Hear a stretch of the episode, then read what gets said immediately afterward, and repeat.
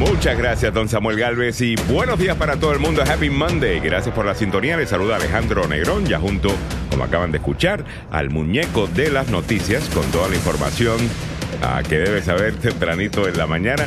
Y ahí está la muñeca ah, de la información también. Bueno, pero la dama de la información, Mrs. Wonderful. Vamos a decirle muñeca porque va a, me, va a meter un chaquetazo temprano. Ah, eh, pero definitivamente que estamos Todos somos muñecos, Alex. Todos somos muñecos. Todos somos muñecos. Hashtags, todos somos muñecos. Todos somos muñecos. La unidad, ah, señora. Hay que, mira, hay que mantener la unidad. Estamos en el día 33 de la guerra y hasta los Oscars se convierten en medios bélicos. Así que aquí. Violento, hay que violento, violento. sí, medios violentos. Y es la, es, es la culpa. Y no he dormido casi nada por, por este Will Smith que hasta la una, a la una de la mañana, trending, trending, trending. Bueno, todavía, bueno, todo. Anoche era todo. Tú entrabas a las redes sociales y lo único que veía era al pobre Chris Rock recibiendo una tremenda galleta. Ah, Pero se lo merece. Ah. Se lo mereció. Se lo mereció porque no tiene aquí derecho. Tuvimos una discusión sobre eso. ¿eh? Ya, no, no, no, no, se, se lo merece por, porque no tiene derecho a echar una broma pesada Así. de la mujer de Will Smith no tiene ningún derecho. Yo no era para pegar una patada en el trasero, hermano. Bueno, la broma era sobre, sobre que se parecía a G.I. Jane, que se Yeah. recuerda la película Yeah, la de. G.I. Jane, en donde Yeah. pues está soldado. Demi, Demi Moore. Con Demi Moore, eh, Yeah. tiene la cabeza afeitada, eh, tal cosa, y parece que la esposa de Will Smith está perdiendo el, pe- el pelo, es, es Así calva. es. Eh, entonces ha decidido pues cortar, hacer lo que el resto de los calvos hacemos, Samuel, ¿sí o no? Yeah, Eh, que nos afeitamos la cabeza. Exacto. Eh, Pero, ¿sabes qué? O sea, fue pesada. Yo- justo yo había estado hablando el día anterior con una persona sobre lo que significa el cabello para una mujer, ¿no? Y lo hemos dicho. lo, que, lo que te quería decir es que sabes que hubo una cosa en el matrimonio de ellos en donde ella le había confesado que había una infidelidad, ella lo hizo a través del show ese de, de- de Red Table Talk ah, que Sí. ella tiene. eh, y cuando yo vi el titular, porque no, no estaba viendo los Oscars, decía, you know, keep your keep my wife's name out of your mouth. Yo pensaba que era en relación a eso. Entonces dije, bueno, pues ahí está, claro, te estás metiendo en la relación de eso, no te espera que te metan tremenda bofeta. Eh. Pero no sé si, si el chiste del pelo era suficiente para eso. Mira, yo creo que ya venía él un poquito, me parece que estaba como eh, sumándose, ¿no? Porque por las bromas y ya fueron al Oscar con esos titulares de la relación de ellos, que esta es una relación abierta, eh, un matrimonio abierto, que permiten tener otras parejas y, y ya venían con eso. Bueno, yo creo que esa es la historia que están contando ahora, eh, porque después de que salió de que ambos tenían pues lo suyo, eh, pues salió con, con, con, con, con eso. Pero Mm. te digo una cosa, la manera que está reaccionando la gente de que no hay ninguna razón nunca jamás eh, para un ser humano tener que levantarle eh, el puño a otro. Eh, yo creo que eh, es un grupo de gente que no entiende el mundo real, en mi opinión. Mm. No estoy justificando necesariamente lo que hizo Will Smith. Estoy seguro que Will Smith en el día de hoy dice, espérate, creo que reaccionó un poco mal, estaba al frente de todo el mundo, estaba absolutamente fuera de Mira. control y, y lo que sea. Pero estamos viviendo en un mundo donde, donde ha crecido un montón de gente que nunca le han metido una buena bofetada en la cara por portarse y decir cosas que no se deben estar diciendo. Esa es la realidad. Mm. Hay un montón de gente que está acostumbrada a insultar por Twitter, a insultar por Instagram, eh, a insultar por las redes sociales, porque nunca nadie los ha sentado de, de, de un puño, eh, you know, por ponerse a faltarle respeto a la gente. Eh, eh, eso es algo que esta generación quizás no conoce. Ah, ¿me, me entiendes? O sea, Sí, donde yo mira. crecí, te faltaba el respeto, tú, decías, a a la, yo decía, a las tres, cuando suene la campana, nos vemos en el parking, pa, a las tres, Ya, y, y pero- eso, y se daban hasta la mano. Ok, Sí. a las tres de la tarde no se encontraba y se, y se, y se iba, y se iba a los puños. Eh, Mira, es eso, eso, eh, como yo decía, ¿no? Porque aquí en casa hubo una discusión sobre eso. El punto es que él salió como un defensor de su esposa, o sea, o sea, definitivamente un Ted Cruz no era. No, tipo. no, no, no. o sea, Exacto. el tipo, ya, un Ted No. Cruz no era. le está haciendo la broma. La broma es pesada porque están hablando, ya, ya había habido otra broma sobre, sobre esto, sobre su matrimonio y todo.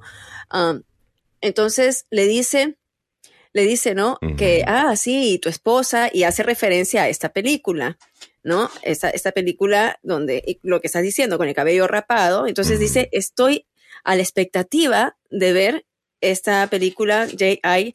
Jane número 2. Estoy a la expectativa de eso. Entonces se le ve la cara a ella, ¿no? El rostro de ella que es, frunce el ceño y, hace los ojos, los voltea. Y entonces él se ríe. Will Smith está riendo. Se está riendo al principio, ya. Está como conteniéndose. Es más, déjame buscar, déjame buscar el video para mostrarlo. Ya, muéstralo. Yo tengo el pedacito que se levanta. Yo lo tengo. Yo, lo tengo. Ah, tú lo tienes ahí, ok. porque yo no sé si nos van a sacar. Porque aquí en los Estados Unidos sucedió, sucedió algo que parece que la mayor parte, yo no estaba viendo el show, eh, pero la mayor parte de la gente decía en Twitter, ¿qué pasó? Porque después de que viene la bofeta, cortan el audio. Eh, entonces, entonces se nota de que esto no fue planificado, que no fue un stunt de los Oscars, porque cortan el audio. Pero en Latinoamérica el feed del audio continuó. En Australia continuó. En, Japón también. En Japón también. Okay. parece que fue aquí que, no se escuchó el audio y en Twitter estaban publicando las versiones desde allá y está claro que aquel, o sea... Era horrible porque nosotros estábamos con mi, con mi hija y nos quedamos así. ¿Qué pasó? ¿Esto es parte del show? Nos vamos a Twitter y esa era la pregunta. What the hell just happened? ¿Qué, pasó en este momento? ¿En verdad? ¿Fue esto? ¿Esto fue verdad? Oiga, pero si tú vieras la reacción de, para que tú veas cómo Twitter no es el, mundo, para o, las redes sociales no es el mundo como la gente, eh, y esto por favor, eh, centros de noticias, you know, newsrooms, entiendan eso, que Twitter no es como piensa el mundo, o sea, porque la razón... por la cual usted ve muchas noticias a las 6 de la tarde en el noticiero de las 6 de la tarde, es basado en el revolú que se forma en Twitter, eh, pensando que Twitter es realmente representativo de la opinión de la gente.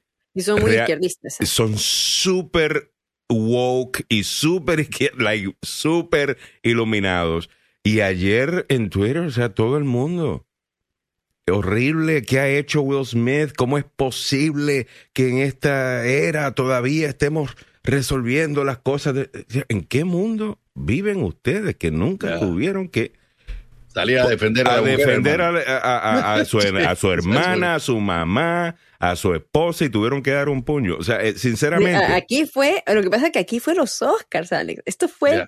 a nivel mundial, por todos lados. El video que yo tengo es del diario El País de España. Vamos, a verlo, vamos, a, verlo. Eh, eh, el, del diario El País de España se echó la broma y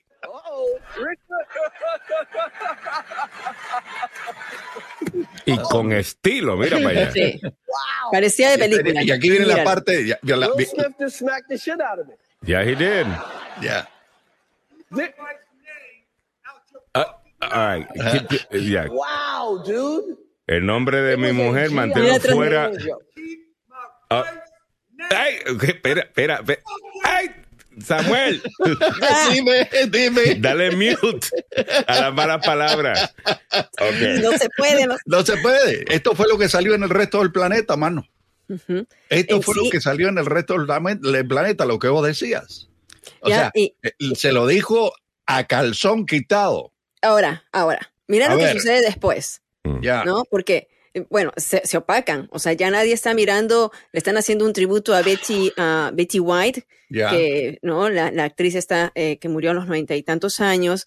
Le hacen el tributo, ya nadie está prestándole atención al tributo, todo el mundo está distraído. Y después, ya para finalizar los Oscars, eh, le dan el premio al mejor actor, precisamente a Smith. Entonces le dan, le dan el premio al actor y esto a raíz de una película que hacen sobre las tenistas, ¿no? Sobre eh, el King, um, ¿cómo, es King Williams, no? Sí, no, entonces, Williams. entonces, es el momento que él tiene la oportunidad, mm. ¿no? Para hablar. Y ahí yo creo que sí, como metió la, lo hizo, pero como que metió la pata, o sea. ¿Qué dijo? Porque él sale y, y se pone a llorar porque habla de que él siente que él tiene ese don y ese llamado de Dios para mantener la paz y para dar amor. No, no, para dar amor.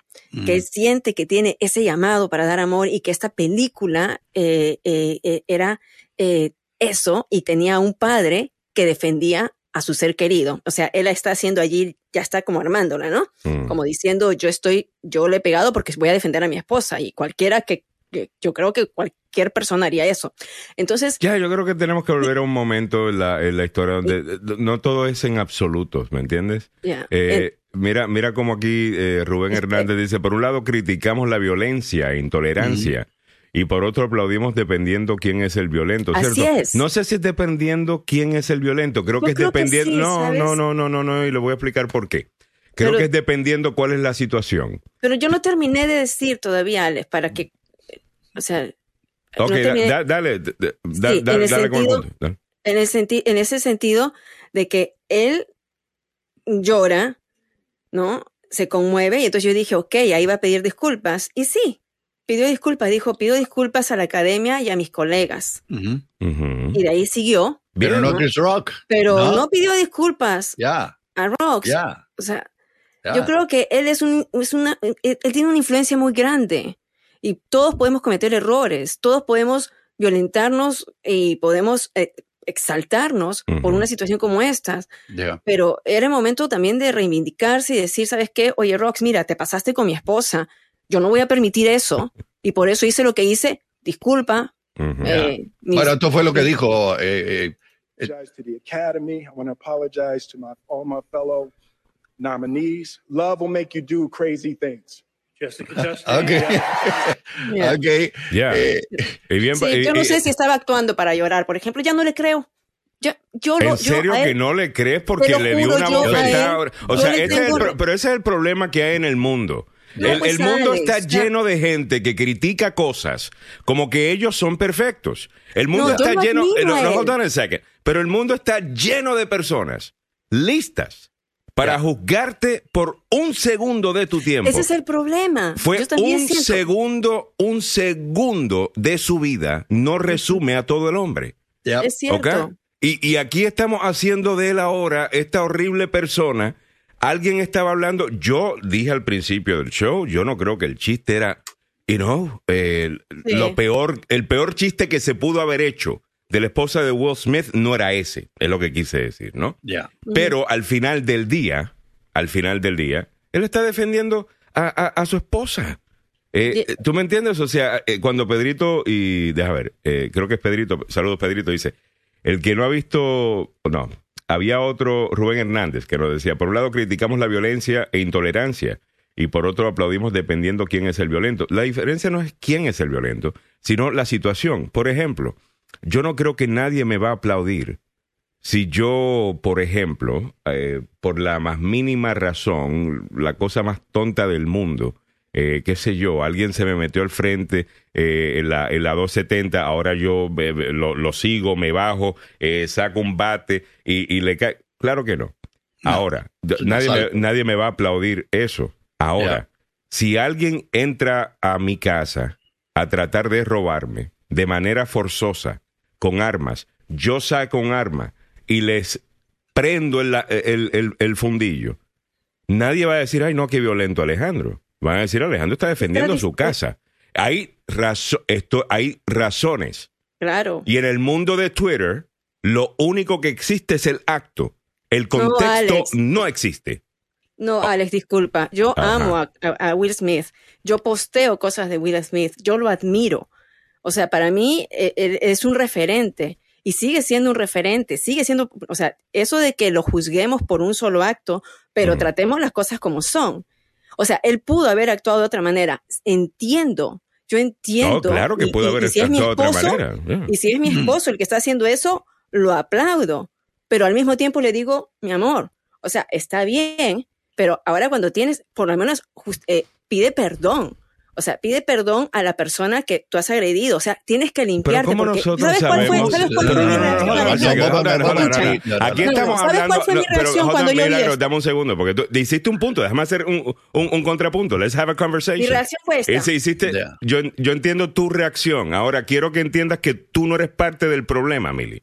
eh, allá. ¿Me entiendes? Like, esto es la vida de Will Smith, esta es la vida de ella y esta es la vida de, de, de, Chris Rock. Yo no sé si hay alguna historia entre ellos dos. Yo no sé mm. si hay otra cosa que, que, Chris Rock estaba diciendo sobre la esposa de Will Smith antes de que eso comenzara. La reacción fue bastante grande. Asumo que algo debe haber y hay cosas que no sabemos. Pero como siempre, todo el mundo está dispuesto a tener una opinión, aunque no estés enterado de lo que está pasando eh, en, una situación. Estamos viendo algo solamente. No sabemos el resto de la historia. Sí, bueno, él para dijo, ¿no? Él dijo, tal vez sea esta la última vez que me inviten al Oscar. Cuando recibió, cuando recibió el premio, lo dijo bromeando y, y, eso, o sea, esa fue la reacción creo de todos. Es como que, wow, ¿qué pasó? O sea, Will, ¿qué, qué, era, y yo lo posteo de esta manera, la cara de los, de los demás. E, era algo como que, ¿qué pasó? Lo sacaron de sus casillas y yo también decía, hey, uno no sabe lo que está pasando en su hogar. Su esposa tiene una enfermedad que se, se le cae el cabello. Ella está diciendo eh, abiertamente que está superando esa situación, pero precisamente hablábamos con personas que sufren de cáncer que eso es lo más terrible. Para la mujer el cabello es un símbolo muy propio. Entonces, que le haga mofa del cabello de ella, o sea, diciendo como que se está rapada y encima es una totalmente, total, o sea, yo entiendo. por una enfermedad. Mira, si alguien se hubiera burlado de mi mamá cuando mi mamá se le había afeitado la cabeza cuando tuvo cáncer. Sí, es, no solamente yo lo hubiera brincado encima, mi hermana lo hubiera brincado encima, mi hermano lo hubiera brincado encima y mis hijos lo hubieran brincado encima. Y, y, eh, eh. y, con, y, con, justificación. Sí, el tipo se pasó de la raya. O sea, el tipo se pasó de la raya, estuvo mal, pero...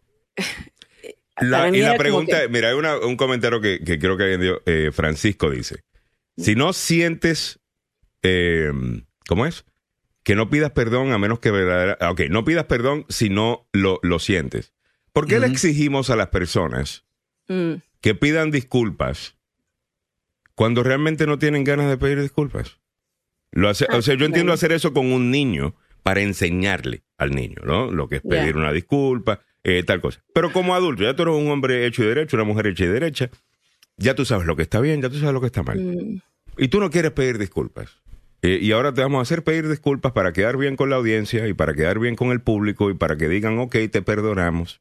Pero realmente no lo siento. O sea, estamos pidiéndole a la persona, queremos que seas un hipócrita para yo sentirme mejor sobre cómo yo me siento de ti, sobre lo que tú hiciste en una cosa que no me está relacionada en lo absoluto a mí, eh, como persona aquí que ni me conoces. Ah, no, no, no, eso yo nunca lo he entendido. Y la otra cosa que no he entendido es, hemos celebrado mucho en este país, específicamente y en el mundo, pero específicamente en este país, que la gente empiece a ser quienes son y aceptar a las personas como son. ¿Correcto? Eh, la persona que si tú pues tienes un gusto sexual distinto, pues ese es quien tú eres. Te celebramos, felicidades. Sé quién tú eres, nadie te debe juzgar eh, por eso y yo aplaudo eso. Eh, si eres, si la salud mental la hemos tomado de otra manera, ya no le llamamos a la gente simplemente loca, sino que reconocemos que hay gente que tiene algún problema psicológico por diferentes razones y los aceptamos. Hay una, el ser humano es complejo todas las emociones son humanas. Porque hemos dicho que algunas emociones no se pueden ver.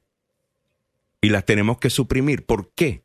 Porque algunas emociones, o sea, eh, se supone que nos aceptemos como somos como seres humanos después de que no enseñes esas cosas.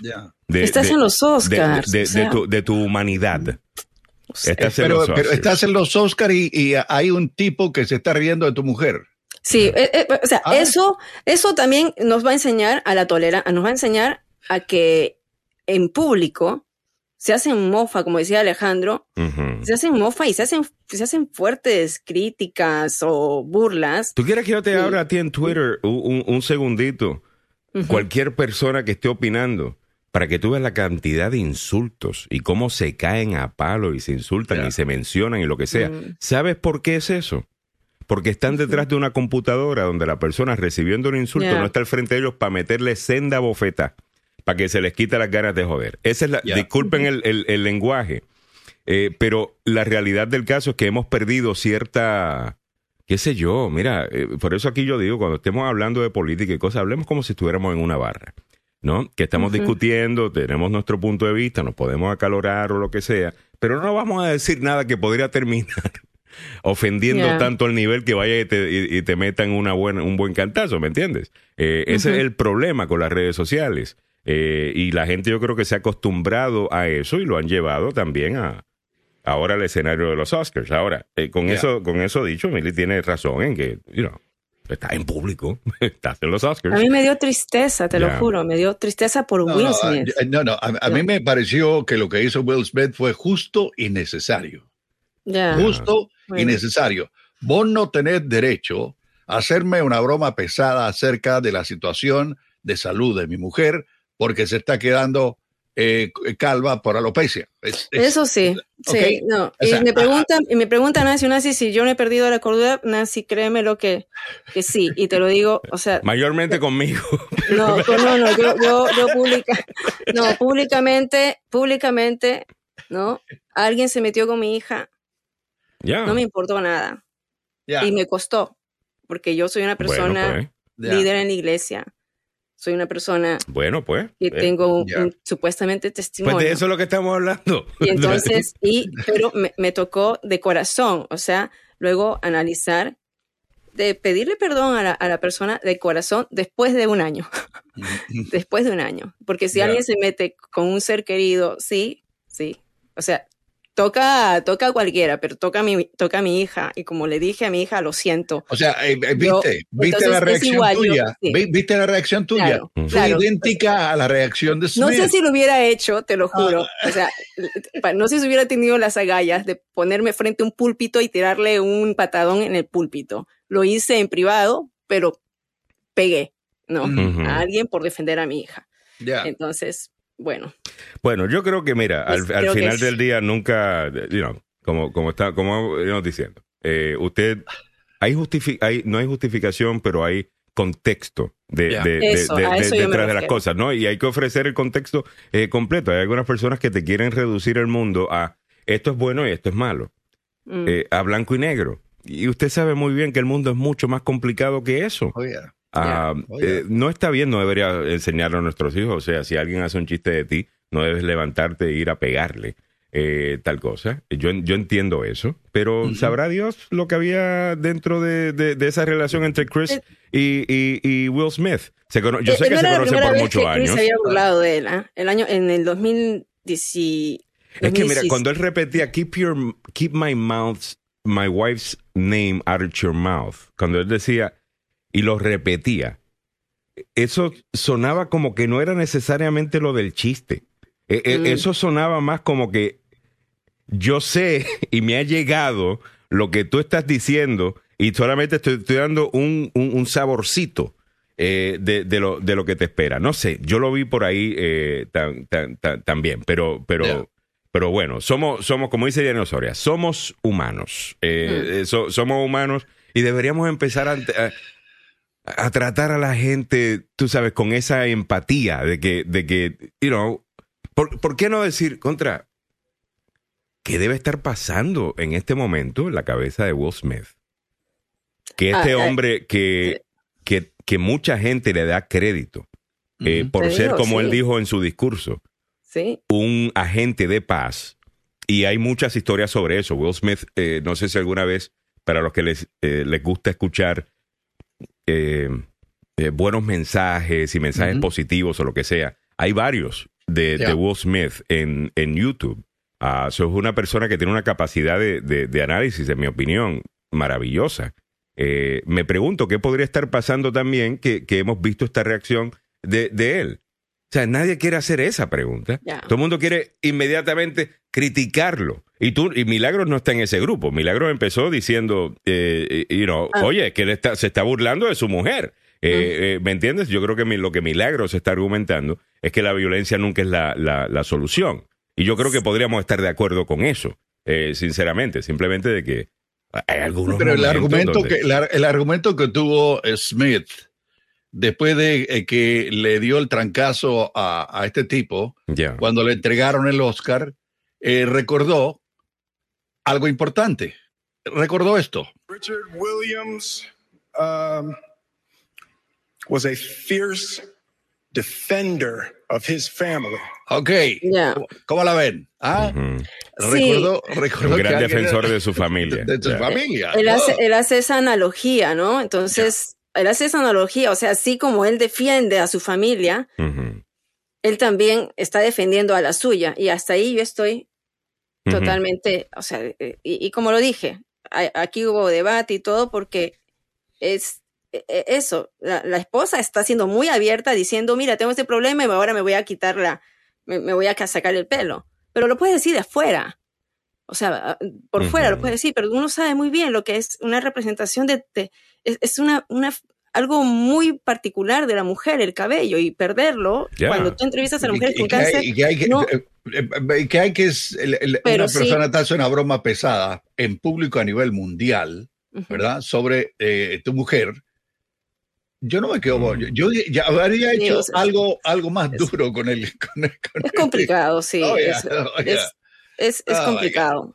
O sea, yo la verdad, te, digo, cuando lo vi, sentí así como que. Edwin López dice: hubiera sido alguien más grande. No lo hace, como por ejemplo Dave Chappelle. Oye, ah, Dave Chappelle eh, le ha metido al gym, ¿oíste? Dave Chappelle está así. Eh, en este momento, Dave Chappelle era flaquito, flaquito, flaquito. Sigue siendo igual de, de, gracioso, by the way. Eh, les recomiendo sus tres más recientes conciertos de comedia que están en, Netflix.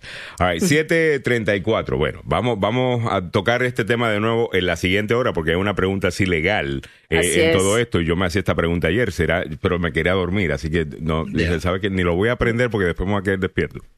Eh, y yo decía, ¿será que en algún momento entra la policía a arrestar a, Will Smith eh, allí? Mm no sé cuál es la ley en California, no sé si automáticamente al ver evidencia de un asalto te pueden poner el cargo o si la víctima tiene que poner los cargos eh, o no. Estoy seguro que hubo mucha de esa conversación ahí adentro mientras mm. estaba sucediendo eh, todo esto. No, no sé, eh, no, no, tengo la menor idea, pero le vamos a preguntar a los abogados, claro que sí, en la siguiente hora. me dice Miguel Ángel Sosa, lee mi pregunta, deja ver. Ok, estamos platicando sobre la reacción de, de Willy. Ahora yo pregunto, ¿qué dirían si la esposa hubiese subido y le hubiese dado una cachetada, ya que ella fue la, la afectada?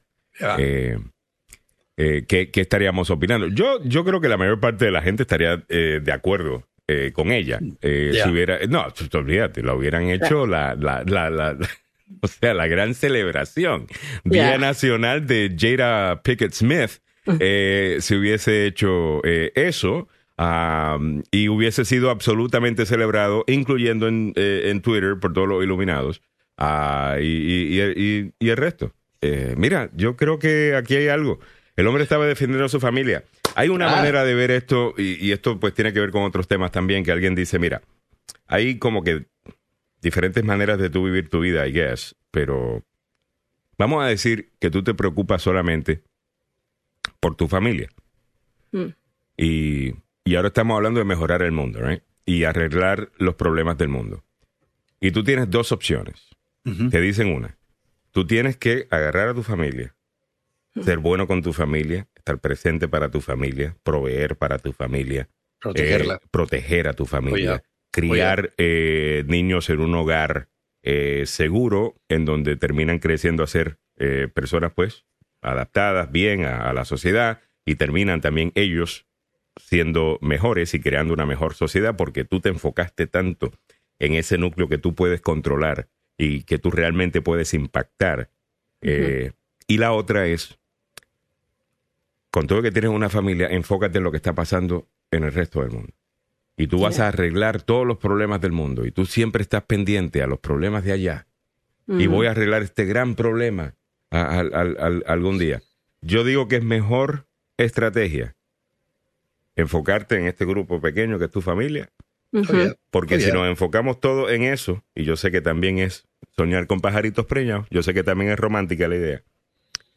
Si todos nos enfocáramos en eso, no necesitaríamos de tener gente teniendo, preocupándose de lo que está pasando en el mundo porque no hubiera nada malo pasando en el mundo. Si todo el mundo estuviera enfocando eh, en, lo, de ellos. Lo que pasa es que esa idea no es romántica. ¿Ves?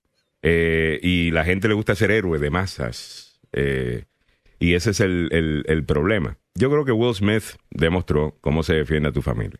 Eh, sí, sí. yo, yo creo que eso es lo que... Pero... Quedó bien claro. Entiendo, entiendo que hay diferentes opiniones y entiendo que, que, hay diferentes opiniones válidas sobre esto. No creo que un tema de esos donde alguien tiene la razón o no, sino yo creo que estoy eh, estoy de acuerdo con eso y otra gente dice estoy en desacuerdo con eso. Y, y, realmente. y los dos yo creo que son. o sea, no creo que son dos más dos de cuatro. No, no, no este creo. Y como él, dijo, de repente me van a, de repente ya no me van a invitar nunca más a los Oscars, riéndose, pues sabiendo de lo que, de, de sabiendo del grado, ¿no? De lo que había cometido, pero al mismo tiempo, o sea, como, como dicen, y es, es eso. Uno, uno para la familia se vuelve se, vuelve, se vuelve de esa manera, ya, ya lo dije, ¿no? O sea, a mí me tocan a mi hija y, sí. Totalmente. Pero, no sé, o sea, estoy seguro que yo no sé, yo me, tal vez yo me hubiera cobardado en hacerlo en público, les lo paro o me paro o pido un, eh, no sé cómo hubiera podido hacer de otra manera. Él yo no creo, se mira, sinceramente, y nos dejó a todos así. Yo no creo que él estaba presente. Eh, eh, yo no creo que él estaba presente cuando eso sucedió. Yo no creo que él estaba presente. Ah, y te lo dice una persona que corre bastante caliente. Eh, ¿Ok? Una de las cosas que con, con, el, con el tiempo uno aprende a través de muchas cosas, uno aprende, pero los momentos en mi vida donde yo he perdido la chaveta, como, eh, como dicen, yo sé que yo no estoy presente. Ah, o, o, no, o no he estado presente. Eh, y yo no creo que él está presente. Tú sabes, él está mm. absolutamente reaccionando y ciego. Eh, no, no, no sé. Yo, yo creo que le voy a dar el beneficio de la duda. Y estoy seguro que algo va a salir en estos próximos días de algunas cositas que, que, Chris Rock, a quien también respeto como comediante, eh, quizás estaba diciendo a la esposa de Will, porque él, cuando él seguía repitiendo, y no, saca el nombre de mi esposa de tu boca. Mm. Yo no creo que era solamente por lo del pelo. Eh, yo, yo creo que tiene mucho que ver con lo que se viene reportando en el último año en, la, en, la, en la relación de, de, ellos dos. Pero bueno, con eso estaba queriendo ponerle el lacito al, al, al tema. Eh, para, para continuar. Siete y cuarenta minutos de la mañana. Bueno, cuarenta minutos hablando. Señora y señores, es pura violencia de lo que se habla eh, últimamente. encanto, encanto. Pasemos entonces a, a, Rusia. y a Ucrania para, para ponernos más, eh, más pacíficos. Eh, hay, hay, varios temas que quiero, hay, hay, varios temas que quiero, que quiero, que quiero hablar. Eh, sé que hay deportes y hay, y hay tráfico, o sea, tenemos que, que, hacer eso. Yo quería realmente hacerlo a tiempo, porque realmente, bueno, eh, era lo que quería, pero nos fuimos por otro lado. Eh, óyeme, lo que está pasando en El Salvador me parece muy interesante. Está, oh, eh, Obviamente por los próximos 30 días eh, han suspendido ciertas protecciones de la Constitución para pelear en contra de las pandillas. Esto después de un fin de semana violentísimo eh, en, el, en El Salvador sobre, sobre 50 personas, ¿no, Samuel? 62. 62 personas. El, el, detalle es que finalmente alguien le está poniendo el cascabel al gato, hermano. La verdad las cosas es que eh, es sancionado y es publicado en el diario oficial el decreto de régimen de excepción, el cual entra en vigencia de inmediato y tendrá validez por 30 días. Eso fue lo que puso en Twitter el eh, presidente Nayib Bukele. Aseguró que las medidas a tomar serán implementadas por las instituciones pertinentes y anunciadas solo cuando sea necesario. El problema es la cantidad de homicidios que se han cometido en un día mortífero, el más mortífero en la historia reciente, con 62 asesinatos en un solo día. Bueno, lo, lo, de esto va a ser eh, por 30 días, ¿no? Es lo que ha aprobado la, la, legislatura. Estaba leyendo los tweets del presidente Nayib Bukele eh, ayer y también de, de, los diferentes funcionarios, porque ellos se están comunicando eh, vía Twitter. Lo que no estoy seguro si es solamente para informarle a la gente lo que está pasando o si verdaderamente se están comunicando es por Twitter, porque él dice, óigame, este secretario de tal, tal, hágame tal cosa, y la persona pues dice, ok, señor presidente, ya lo estamos haciendo. Si, si, si eso es así, no me parece mala idea. Eh, transparencia en las comunicaciones del gobierno me parece muy bien. Uh you know, algunas personas dicen, no, eso es puro show, que hacen tal cosa. Bueno, al final del día están queriendo lidiar con un problema que tienen por muchísimo tiempo, que son estas eh, pandillas. Eh, ¿no? yo entiendo que hay muchas preocupaciones y realmente vamos a darle tiempo a, todo el mundo para que pueda opinar eh, sobre el tema de lo que significa pues que hayan levantado eh, ciertas protecciones de la, de la mm. Constitución. También hay ciertas retóricas y acusaciones en, el, en el Twitter feed del presidente Bukele que, sinceramente no entiendo. Ah, como por ejemplo una acusación de que los Estados Unidos tiene estaba tratando de reclutar a una gente en Bolivia para hacerle daño a, a, Bukele, a El Salvador oh, y, el, y el resto que podría explicar lo que está pasando. Déjame ver.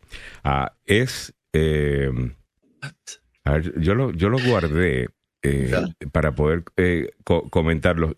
no sé suficiente, así que no, no, no quiero opinar todavía sobre el tema. Yo lo que sí sé es esto.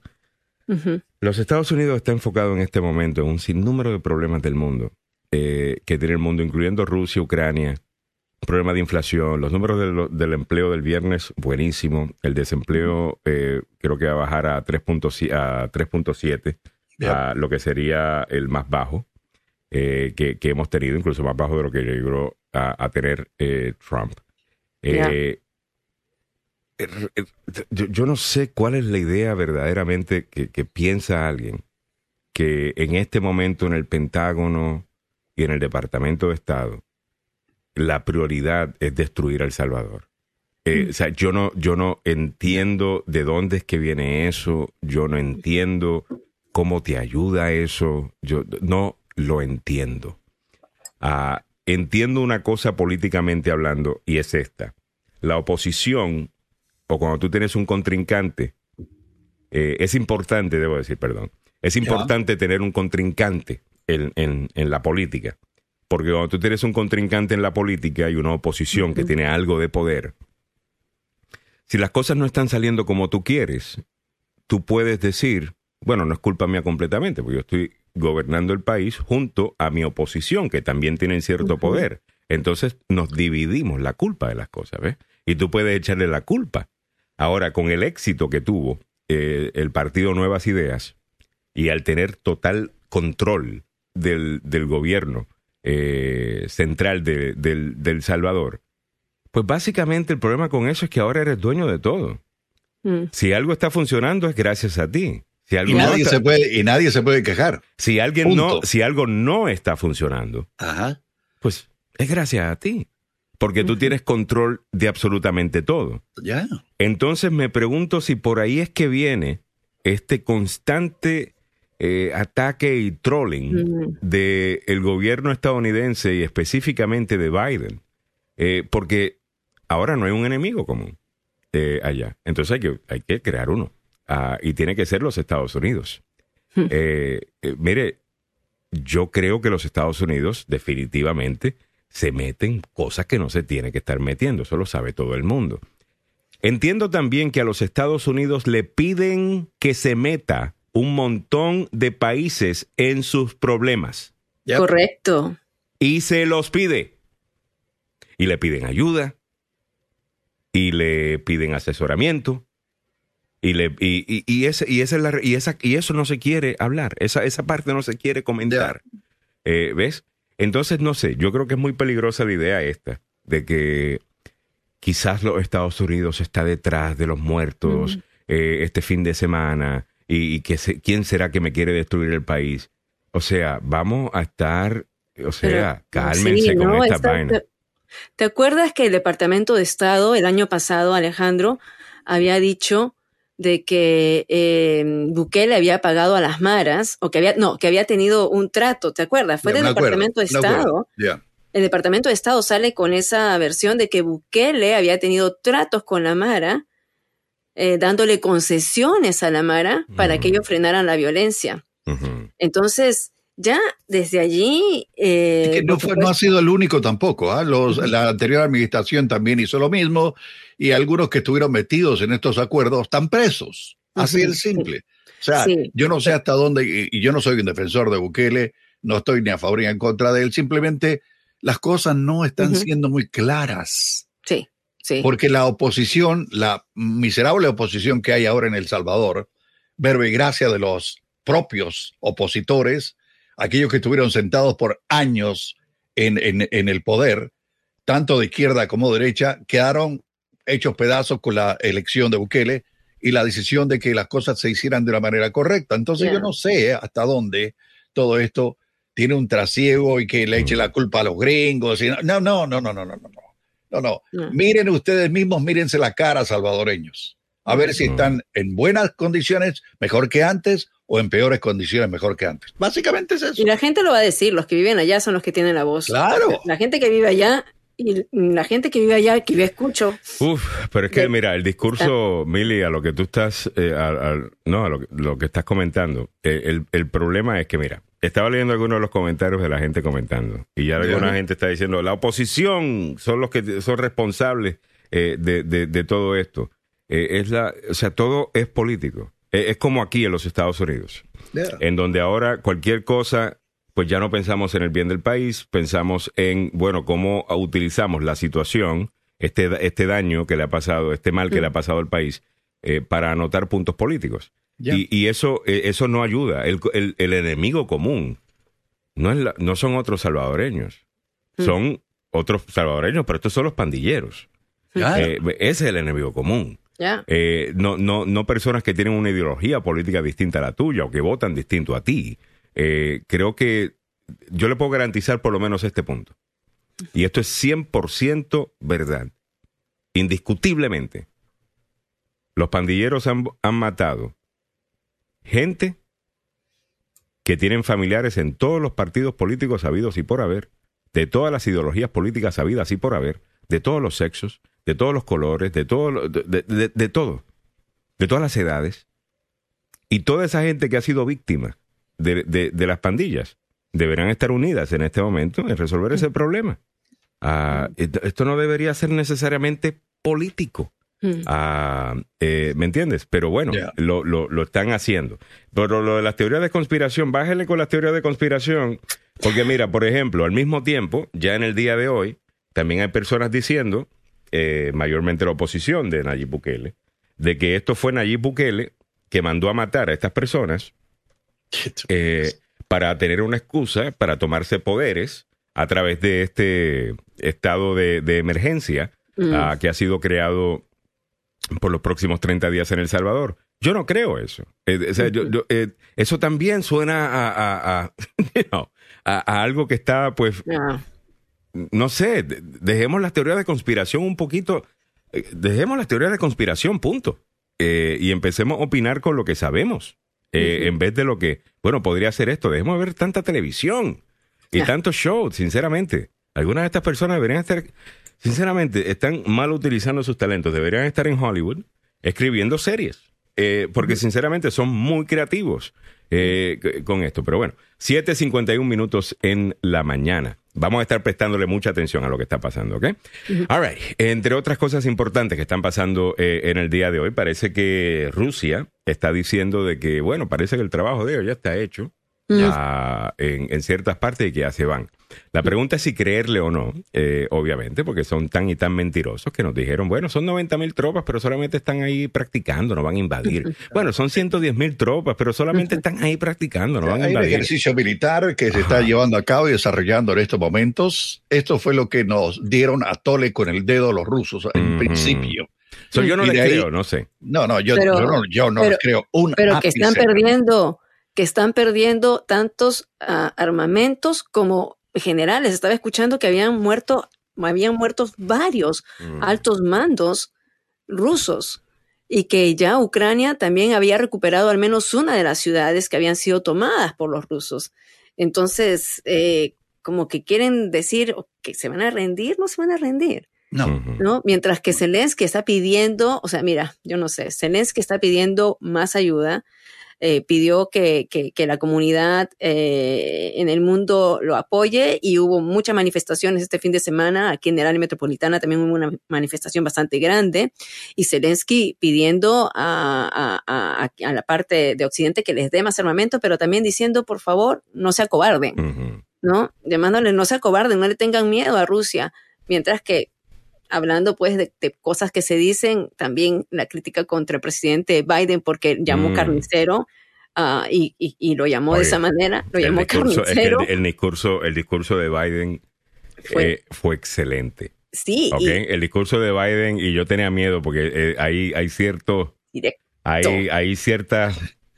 Eh, ¿Cómo es? Eh, hay otros discursos de la historia, precisamente en esa misma parte del mundo. Y los dos, por lo menos voy a hablar de dos, que son definitivamente históricos. Y uno es John F. Kennedy mm. en Berlín. El otro es Ronald Reagan eh, también en Berlín. También en Berlín. Eh, pidiéndole a. demandando de Gorbachev eh, de que tumbara el muro. dos discursos famosísimos. Entonces, este discurso iba a tener ese sabor. ¿Me entiendes? Entonces yo decía, ¿será que Biden can pull it off? por, por, por, los errores que él comete hablando algunas veces o lo que sea. Y sinceramente lo hizo. lo, lo hizo y lo hizo muy bien. Ah, y, no solamente eso, no sé de ustedes, pero yo ver al presidente estadounidense eh, reuniéndose con refugiados en, mm. Polonia, ah, comiendo pizza con miembros del ejército estadounidense. Ah, no sé, eso, eso a mí me pareció muy bien. Yo creo que eso es exactamente lo que necesita este país. Eh, esos momentos de unidad, esos momentos donde podemos imaginarnos nuestra mejor versión de nosotros mismos y pensar de esa manera patriótica. Y, no lo que veníamos en los últimos cuatro años de, la administración Trump, que es imaginarnos cómo podemos ser más patanes, cómo podemos ser, eh, cómo podemos ser menos empáticos, eh, cómo podemos ser menos ser humano y operar desde ese punto de vista a este punto de vista que es la posición inspiracional que siempre ha sido requisito de la presidencia estadounidense. y ver eso en, el, en, una tarima, en un escenario internacional, mundial, mm. eh, me pareció absolutamente maravilloso. Me, gustó mm. mucho lo que dijo. Eso sí, no sé por qué tuvieron que limpiar la idea de que los Estados Unidos quiere que haya un cambio de régimen en, en Rusia. Eh, yo sé que el presidente dijo eso, tengo entendido que no estaba en el, en el guion, Samuel. No estaba en el guion. No, estaba en el se, guion. Se salió, se salió del guion y eso era algo que hacía antes y que eh, mm. por mucho tiempo la gente que ha estado asesorándolo le habían dicho, mire, presidente, no vaya a decir tal cosa, pero no, se vaya, no, no vaya a meter la pata, pero le salió la parte emotiva ah. y eh, lo dijo. Y después, ayer en la noche, cuando eh, iba saliendo de una actividad pública, mm. una de las muchachas periodistas le preguntó si, si todavía estaba pensando en que había que cambiar al régimen ruso o que si todavía había que hacer algo para sacar a Putin del poder. Y él dijo, él le pegó un grito y dijo, no. Eso fue lo que dijo. Y punto. Y las aguas comenzaron a calmarse poco a poco. Eh, Anthony Blinken tuvo que salir al ruedo a defenderlo en una visita en Israel. Aquí en Washington, funcionarios de la Casa Blanca trataron de hacer lo imposible mm. para evitar males mayores, pero eh, le salió del corazón, ¿qué le vamos a hacer? Y después tuvo que arrepentirse y decir no. Eh, así es. Eh, tuvo que fue asesorado, ¿no? Porque la Casa Blanca salió como esa, como con una corrección. Por, temor, yo creo, a que Putin, o sea, ya Putin ahora tiene todas las razones para decir que, que lo quieren sacar y, que... Pero claro que lo quieren sacar. claro que lo quieren sacar. O sea, eh, eh, yo digo, espérate, entonces ustedes piensan realmente que en la Casa Blanca, para todas las personas que yo vi eh, este fin de semana criticando a, Biden, diciendo, ay, pero decir eso en un discurso. ¿Ustedes qué piensan, quieren en la Casa Blanca? ¿Que Putin maneje el país por, por 20 años más? No. Y que siga invadiendo países por el lado. Eso no significa necesariamente que la Casa Blanca, como política, eh, tiene cambio de régimen en, en, Rusia. ¿Qué significa? ¿Cuál es la, la, distinción? La distinción es, qué chévere sería si Putin no estuviera ya manejando Rusia versus... Eh, CIA, CIA versus CIA, prepárenme un plan para sacar a Putin, de, de, Rusia a través de un golpe de Estado, a través de un asesinato, eh, a través de un magnicidio, a través de qué sé yo. Eh, eh, son dos cosas distintas. están haciendo los, lo que están haciendo los rusos para tratar de asesinar al presidente Zelensky, ¿sí o no? totalmente. Y lo, que, ah. lo que básicamente dijo Biden, porque recuerden el discurso, el contexto, de nuevo, es importante el contexto. Las palabras no pueden ser simplemente, bueno, él dijo esto, sí, ¿en qué contexto? él está hablándole a los rusos, diciéndole el daño que, que esto le está causando a ellos y, y, dice cómo es posible que este hombre se pueda permanecer en poder. En otras palabras, rusos, hagan algo al respecto. Eh, you know, saquen este hombre. No, no, no, pueden hacer absolutamente nada porque cada opositor a Putin eh, le han volado la cabeza. Lo han asesinado, ha desaparecido, lo han atacado, etcétera, le han metido. Los, han, envenenado. Envenenado, elementos químicos, etcétera, etcétera. Entonces, eh, es, es muy riesgoso que alguien diga, yo me pongo al gobierno de Putin el rato, aparece muerto. Ya. Eh, Biden Pero tiene que haber una, revolución, tiene que haber algo. Y lo que dijo el presidente fue así, o sea, en el Palacio Real de Varsovia, no puede permanecer en el poder, dijo que es un dictador y que trata de construir un imperio. Y que es un carnicero. y que es un cínico. Y ya el día anterior le habían preguntado eh, al salir de, o sea, has estado ahí con los refugiados, escucha las historias de los refugiados, estás palpando, estás oliendo la guerra, palpando nosotros aquí podemos dar opinión y sí, experimentamos a la distancia, pero cuando ya estás ahí en ese territorio, estás en Polonia donde se está recibiendo a más de 3 millones, o sea, no, no todos los 3 millones, ¿no? De, refugiados, pero miles de refugiados allí. La mitad está llegando a Polonia. Eh, es el número que Ves ese sufrimiento y le preguntan, ¿qué opinan de, de, Vladimir Putin? ¿Qué opinan? Que es, un carnicero. Está está devastando el país. Eh, eh, esto es lo que me molesta de, estas reacciones, de que no, hay que tener cuidado diciendo lo que todo el mundo ha visto. Ok, Pero, si el tipo está bombardeando hospitales de, maternidad, si sabemos que está matando a civiles a propósito para romper su espíritu, para que abandonen a Zelensky, y esa es parte de la estrategia rusa y está bien documentada, ¿qué hay de malo con decir que el tipo es un carnicero? Es, es lo que es. Eh, lo, que pasa es que nosotros estamos acostumbrados a tener libre expresión. Allá no. Vos decís eso, que Putin es un carnicero y te meten preso, mano. Ah, Así por supuesto, pero, pero no, o sea, está, está matando gente. Está matando de una manera tan. O sea, e, está siendo acusado de crímenes de guerra. Está, está el hombre cometiendo atrocidades y lógico. Mm. está, está, está bien, o sea, lo llamó carnicero, le dijo que no puede permanecer en el poder, le dijo que es un dictador, le dijo que es un cínico. Lógico que es un cínico. bueno. Eh, Orlando Morones dice, Vladimir es el carnicero y Biden el dueño del rastro. no la agarré. Eh, no, el rastro es donde van a, sacrificar animales, hermano.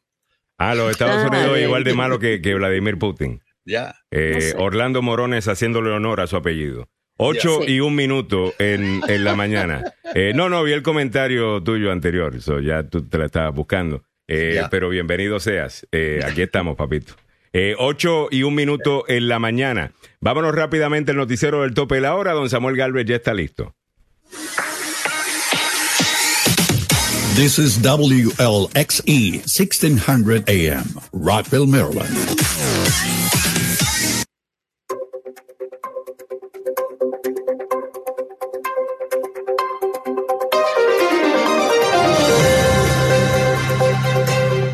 El senador Joe Manchin dijo que va a votar por Ketanji Brown Jackson a la Corte Suprema de Justicia. En el ámbito regional metropolitano, con la aprobación del gobierno, el nombre de Trump International desaparecerá del emblemático hotel aquí en Washington. En nuestra América Latina comienza hoy uno de los juicios contra la expresidenta interina de Bolivia, Janine Áñez. Muy buenos días, le saluda Samuel Galvez y aquí el detalle de la información. El senador Joe Manchin informó que va a votar para confirmar a la candidata a la Corte Suprema de Justicia, a la juez Ketanji Brown Jackson, con el apoyo del influyente moderado que indica que tendrán los votos suficientes para vencer a la amplia oposición republicana. El anuncio de Joe Manchin es una prueba más de que los demócratas están unidos para apoyar a la candidata del presidente Biden para ser la primera mujer afroamericana a la Corte Suprema de Justicia. Con una mayoría simple necesaria para la confirmación y el Senado dividido 50-50, Jackson obtendría el puesto incluso sin ningún republicano que votara por ella. Después de reunir con la juez, considerar su historial y monitorear de cerca su testimonio en el Comité Judicial del Senado esta semana, he determinado que tengo la intención de votar por su nominación para servir a la Corte Suprema de Justicia, dijo Joe Manchin en un comunicado. En el ámbito regional metropolitano, la Administración de Servicios Generales, la Oficina Federal encargada de las propiedades del gobierno de los Estados Unidos, aprobó la venta del contrato de arrendamiento del hotel de Donald Trump aquí en Washington al Fondo de Inversión de Miami, CGI Merchants Group. La agencia aprobó a CGI como comprador luego de revisar el acuerdo de la cadena Hilton Worldwide que convertirá el hotel en una especie de Waldorf Astoria, así como capacidad financiera de la compañía y capacidad para obtener financiamiento bancario. Los principales demócratas habían expresado su preocupación sobre el arrendamiento y le habían pedido a la Administración de Servicios Generales que investigara la administración de la propiedad por parte de la organización Trump. Todos conocemos el edificio anteriormente, antes de que le pusieran el nombre del Trump International Hotel, como el Old Post Office Pavilion, de propiedad federal. Está en la avenida Pennsylvania, es uno de los edificios históricos más preciados de la ciudad. Trump firmó un contrato de arrendamiento por el edificio en el 2013, se gastó 200 millones para convertirlo en un hotel de lujo y abrió las puertas a fines del 2016.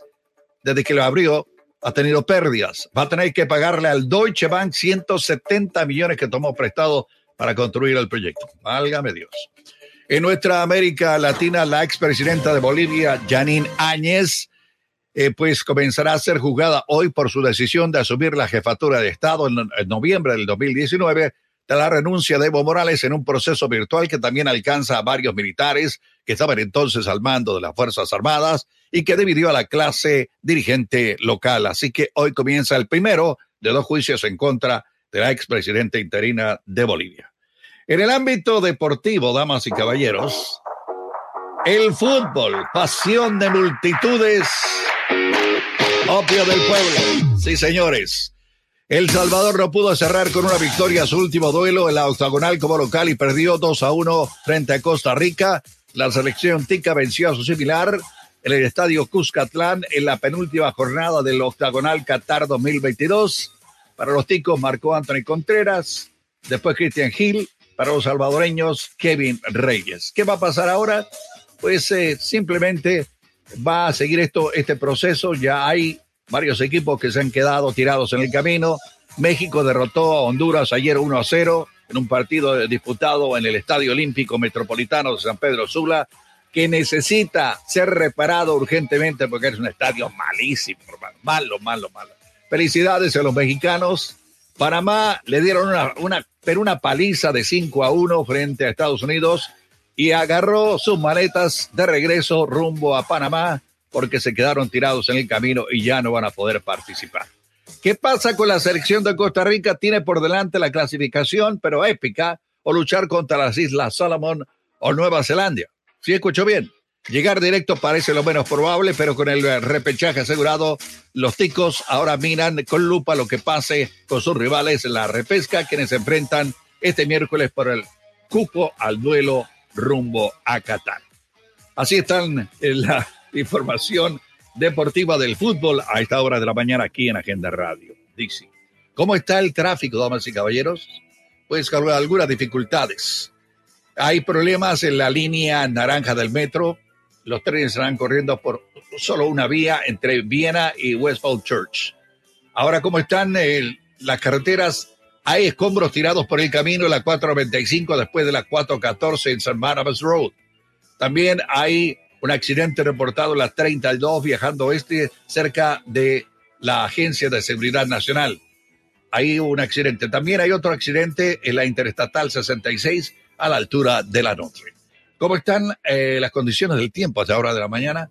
Como si estuviéramos en pleno invierno, mano, de verdad.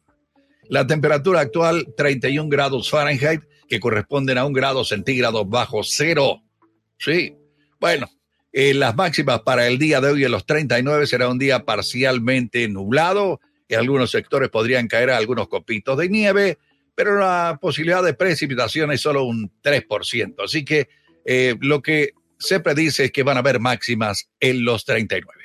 Así están las condiciones del tiempo y las carreteras en la zona metropolitana de Washington, aquí en Agenda Radio DC. Muchas gracias, don Samuel Galvez. A las 8, 7 minutos de la mañana comenzamos la segunda hora del show. En esta hora se unen también los abogados Joseph Maluf y Carlos Salvado. No se lo pierdan un poquito más tarde en el programa. Eh, Milagros Meléndez también está con nosotros. Espérate, ahí está. Con la, veo fuera de, cámara. Está con su cafecito bien buena gente. Ah, de igual manera, yo me acabo de hacer un nuevo cafecito, el primero del día. Felicidades a todo el mundo. Llegamos a el lunes. Sé que están contentísimos y con muchas ganas de ir a trabajar en el día de hoy. Ah, especialmente con el frito que está haciendo. Oye, Samuel, ayer hacía un ayer empezó el día más tibio y se fue enfriando, ¿sí o no? Ya, sí, no, no, esto comenzó el sábado. El sábado yo me pongo, sí, el, sábado me pongo a arreglar las mangueras eh, mm. para sellarlas y ponerles, eh, ¿qué te digo? Para evitar que haya filtración de agua, etcétera, etcétera. Hermano, pasaron dos horas y yo me fui corriendo a mi casa y no salí en todo el fin de semana. Porque de repente miro hacia el lado, me veo el hombro, digo, ¿what? Mm. Eh, tenía hielo estaba nevando. estaba nevando. Estaba nevando ayer. Yo dije, ¿sabe qué? Olvídense el tango, mano. Yo esto lo voy a hacer la próxima semana si se puede, pero yo me voy para adentro, mano. Está muy, muy, muy frío. Pues ayer fui un ratito a, a, a Top Golf eh, en Germantown, ahí por, pues, nunca había ido, la primera vez que nunca, había ido. Esa era a practicar y tiene una reja inmensa para evitar que la... Súper lindo, eh, eso allí, súper divertido. ¿Dónde está? Entonces, en Germantown, eh, cuando uno viene por la 270, lo puedes ver... en la salida, creo, 14 15. En la 15B, ah, la 15B viniendo de Urbana. bueno, pues estaba allí y bueno, pues yo me fui, pues era, era, golf y usualmente hay heaters eh, en, estos eh, lugares. Y no tenía pues el la gran chaqueta. Además que tú no puedes jugar golf con una gran chaqueta. Ah, y el viento ese era como que básicamente estaba afuera, eh, o sea, sin ningún tipo de protección. El heater no se sentía debido a que el viento se llevaba como que el calor. O sea, te traía, ordené unos wings se enfriaron en menos de dos minutos. ya. Ah. Oye, qué feo, estaba así. Yo, que me vengo de, yo que me venía de, de, de, Florida, en Florida también la temperatura el día viernes bajó de, bajó. No estaba tan caliente que digamos, pero cuando ya llegó acá, el sábado teníamos un evento nosotros eh, y, y teníamos que caminar del auto hasta el centro de conferencias eran como decir una, una cuadra y media. En esa cuadra y media, con los taquitos, con los vestiditos y con apenas los abriguitos que no eran tan abrigadores que digamos, eh, uno llegaba congeladísimo y de pronto comenzó a caer esos flores, ¿no? Esta, esta nievecita. Los eh, copitos, los copitos de nieve. Y en, prima, y en primavera. Pero bueno, ya, ya pronto me imagino que se va a mejorar la cosa. Saludos para Ceci Williams, uh, que es la que me da el tema, porque vi el comentario de ella que está en Boston en la mañana de hoy y está nevando, la temperatura 26 grados. Pobre Fahrenheit. Se siente como 13 grados, eh, mucho frío. Y mi hijo también, que está allá eh, oh, eh, en Boston, me fascina esa ciudad, pero demasiado frío para mí. Pero Boston es absolutamente maravilloso. Oye, Ceci, pero tú siempre estás de viaje, muchacha. Ah, cuéntame, ¿qué, qué, estás haciendo por allá, por allá arriba? Ivo Francisco Ares, bola de hipócrita, ¿sabes? Dame leer a Ivo. ah, ok. este me parece sí un buen tema. Dice, ¿cómo podemos crear más guerras para que las corporaciones de guerras vendan más y destruir más vidas. Yo creo que hay un punto que hacer eh, sobre eso. Cuando antes de que comenzara el conflicto, una de las razones que yo no creía eh, lo que me estaba diciendo el gobierno eh, de que la invasión era inminente. incluso creo que hice un comentario así como cuando esté escuchando a gente diciendo que la guerra es inminente y estos son especialistas o expertos militares, eh, investigue si forman parte de la junta directiva de algunas de las grandes corporaciones que se benefician eh, de, la guerra, precisamente por esa, por esa duda eh, que comparto con Ivo. Lo que no comparto con Ivo es la negación de que de vez en cuando y de cuando en vez la guerra y defenderte es lo único que puede hacer, porque ¿qué, puede hacer cuando está siendo atacado? O sea, ¿qué, qué se supone que uno eh, haga. Eh, no ordenar eh, más armamento para que estas compañías no se enriquezcan más. Pues sí, se enriquecen, pero también yo obtengo pues ese armamento con el que me puedo defender. Y no, hay algunas veces en donde la guerra por más horrible que sea, aparentemente es necesaria, ¿no? La historia nos dice eso. Hay algunas veces que sí es justificada, eh, eh, es justificable. Por ejemplo, cuando te están invadiendo un, un, país. Una de las razones por la cual Biden no está queriendo entrar a Ucrania es precisamente, creo que por ese sentimiento de que no deberíamos estar entrando a cualquier guerra como si fuese cualquier cosa. pero si Putin termina en Ucrania y entra a Polonia o entra a cualquiera de los otros países que en el, eh, en el pasado fueron parte de la Unión Soviética, invade a la OTAN, hay, hay una responsabilidad. Y eso no es culpa de los Estados Unidos. Eh, hay, es de Putin. Hay un acuerdo, el, acuerdo es defender a cualquier país que sea atacado y que pertenezca a la OTAN como si fuera toda la OTAN. O sea, no hay para dónde, pero el problema es eh, que Ucrania no es miembro de la OTAN. Ucrania tiene problemas internos de eh, una cantidad enorme de gente de Rusia que vive en su territorio, especialmente la parte este y la parte sur del país. Eso conlleva que se esté pensando, ¿se acuerdan de Alemania Oriental y Alemania Occidental? Mm. ¿Se acuerdan de aquella época? Claro. Se está pensando en ello y lo está pensando Rusia. Mira, Dividir a Ucrania en dos, una Ucrania del este y la otra Ucrania del oeste. Mm. No sé hasta dónde puede llegar todo esto, pero sí los ucranianos dicen, yo no, no voy a dar un pedazo de mi tierra a esta gente. Son invasores, me están tratando de quitar eh, parte de mi territorio y eso no es posible. Y se han puesto en una posición en que van a defender hasta el último pedazo de terreno que pueda, básicamente. Aunque Zelensky también, nos escucharon ustedes que dijo que posiblemente em, podría seguir, o sea, eh, negociando, pero no la integridad territorial. O sea, eh, eh, están, están claros en eso, ¿no?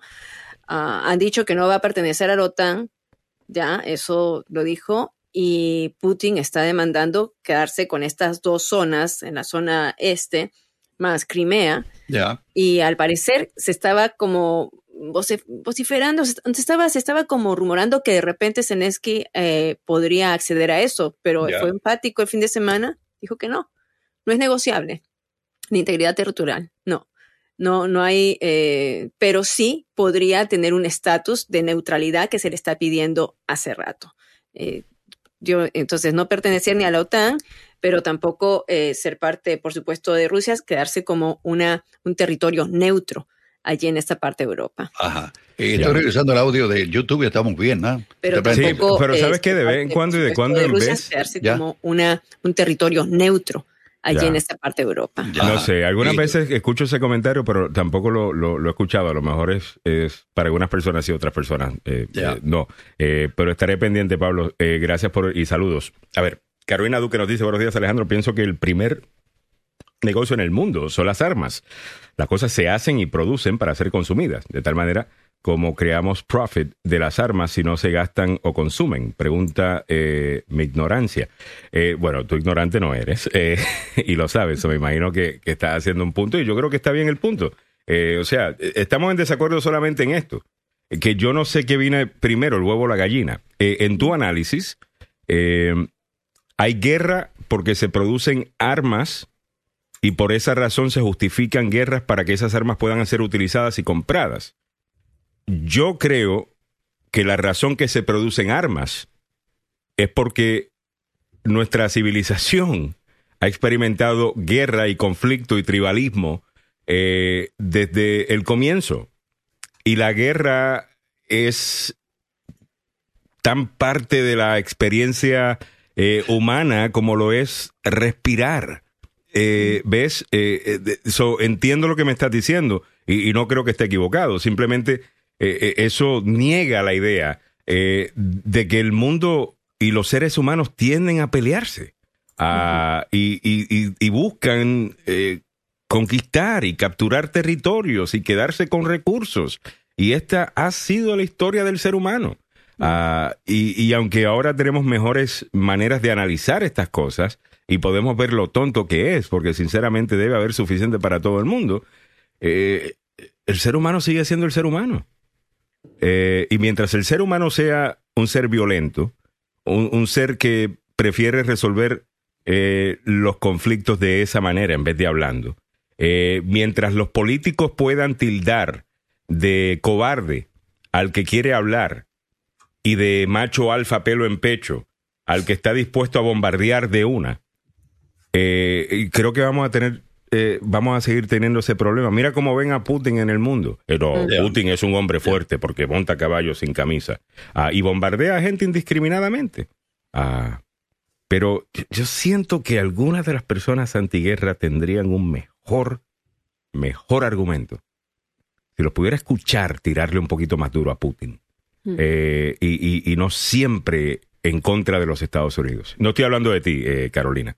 Ah, eh, no estoy hablando de ti. Estoy hablando, no necesariamente. Estoy hablando de, de, otras personas que yo, yo entiendo que quieren hacer el argumento anti, anti lo que el presidente Eisenhower le llamó el Military Industrial Complex, eh, el complejo industrial militar creado en respuesta a la necesidad de los Estados Unidos de entrar a la Segunda Guerra Mundial, pues se crea esta industria ah, armamentística. Eh, ¿Me entiendes? Y se crea. Entonces ahora se acabó la guerra y esa gente todavía quiere sus contratos. Esa gente todavía quiere hacer su plata. Yo creo que eso es real.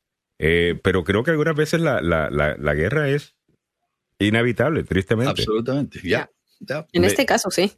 A ver, ¿qué, se supone que se haga? Eh, creo que es la pregunta que quiero hacer. O sea, ¿cuál... Mm. Y creo que no hemos explorado eso y, hago la pregunta con, interés de, obviamente, de entender tu punto de vista, no, no, de, no solamente de discutir, eh, sino qué pudo haber hecho distinto los Estados Unidos para, para manejar a, Putin. es, es la pregunta, I guess, eh, creo que, estoy haciendo. O sea, Putin invade un país que no hizo nada para que lo, lo, invadieran. Nos miente, le miente al mundo diciendo no vamos a invadir, no vamos a invadir, no vamos a invadir. De repente invaden. Se supone que fuera solamente el área del este, porque ellos venían supuestamente a salvar a esa gente del área del este. Bueno, se meten a todo el país, empiezan a, a bombardear a ciudades eh, enteras, incluyendo, o sea, por, ¿qué se supone que haga el, el, el mundo ante una situación como esa? 8, 20 minutos en la mañana. El abogado Joseph Maluf está por ahí. Abogado Joseph Maluf, eh, la primera pregunta que le quiero hacer es por qué, eh, y mucha gente quiere saber esta pregunta, si estaban viendo los Oscars, si en, por qué no se llevaron a Will Smith eh, anoche después de que le metió el bofetón a, Chris Rock. la respuesta es otro nombre, Harvey Weinstein. Hay o sea, si tú eres, tú tienes poder, tienes dinero en Hollywood, te dejan hacer lo que quieras. Ya. El hombre comete un crimen en televisión nacional. Pero, abogado, ah. no, no, nunca, no fue como que él estaba violando a alguien, estaba defendiendo el honor de su esposa. Sí, pero ¿me entiendes? El hecho de que todos estaban preguntando cómo estaba Will Smith, si estaba bien. No una persona preguntó por Chris Rock, ¿ok? No una persona pregunta por Chris Rock. El hombre tuvo que seguir trabajando en la noche. El otro llega después, coge un premio, coge un Oscar y se disculpa de Raimundo y todo el mundo con la excepción de Will de, de, Rick Chris, Rock. Entonces, ¿me entiendes? Este, esto no es profesional, ya, ya, you know, eh, entiendo que tal vez no era para arrestarlo, pero sí hubiera sido un momento mm. para que tal vez no hubieran llamado a Will Smith a recibir el Oscar y darle el mm. Oscar después, donde el hombre se pone a llorar y se disculpa con todo el mundo, menos con Chris Rock, para tratar de, de como quien dice, uh, es que no estaba. lo perdonen, para que lo perdonen. A lo mejor él no estaba realmente disculpándose con Chris Rock porque no se siente que tenía que disculparse con Chris Rock, que se la ganó de verdad. Creo que vamos a regresar porque habían espadas y los escuderos que defendían el honor.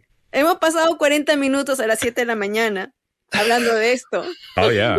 la, audiencia mayormente está con. Eh, no es que estén con Will Smith, sino que, abogado, eh, lo que pasa es que, mire, hay una sociedad, hay una generación completa, yo creo, que está ah, tan acostumbrada a, interactuar por redes sociales, en donde no están de cara a cara con una persona y es tan y tan fácil simplemente insultar y, se dicen cosas y, estamos haciendo el análisis de que antes no era así, antes que un hombre se levantara y, porque ofendiste a su esposa te metiera un puño, era bastante normal, eh, no solamente normal, eh, es lo que se esperaba.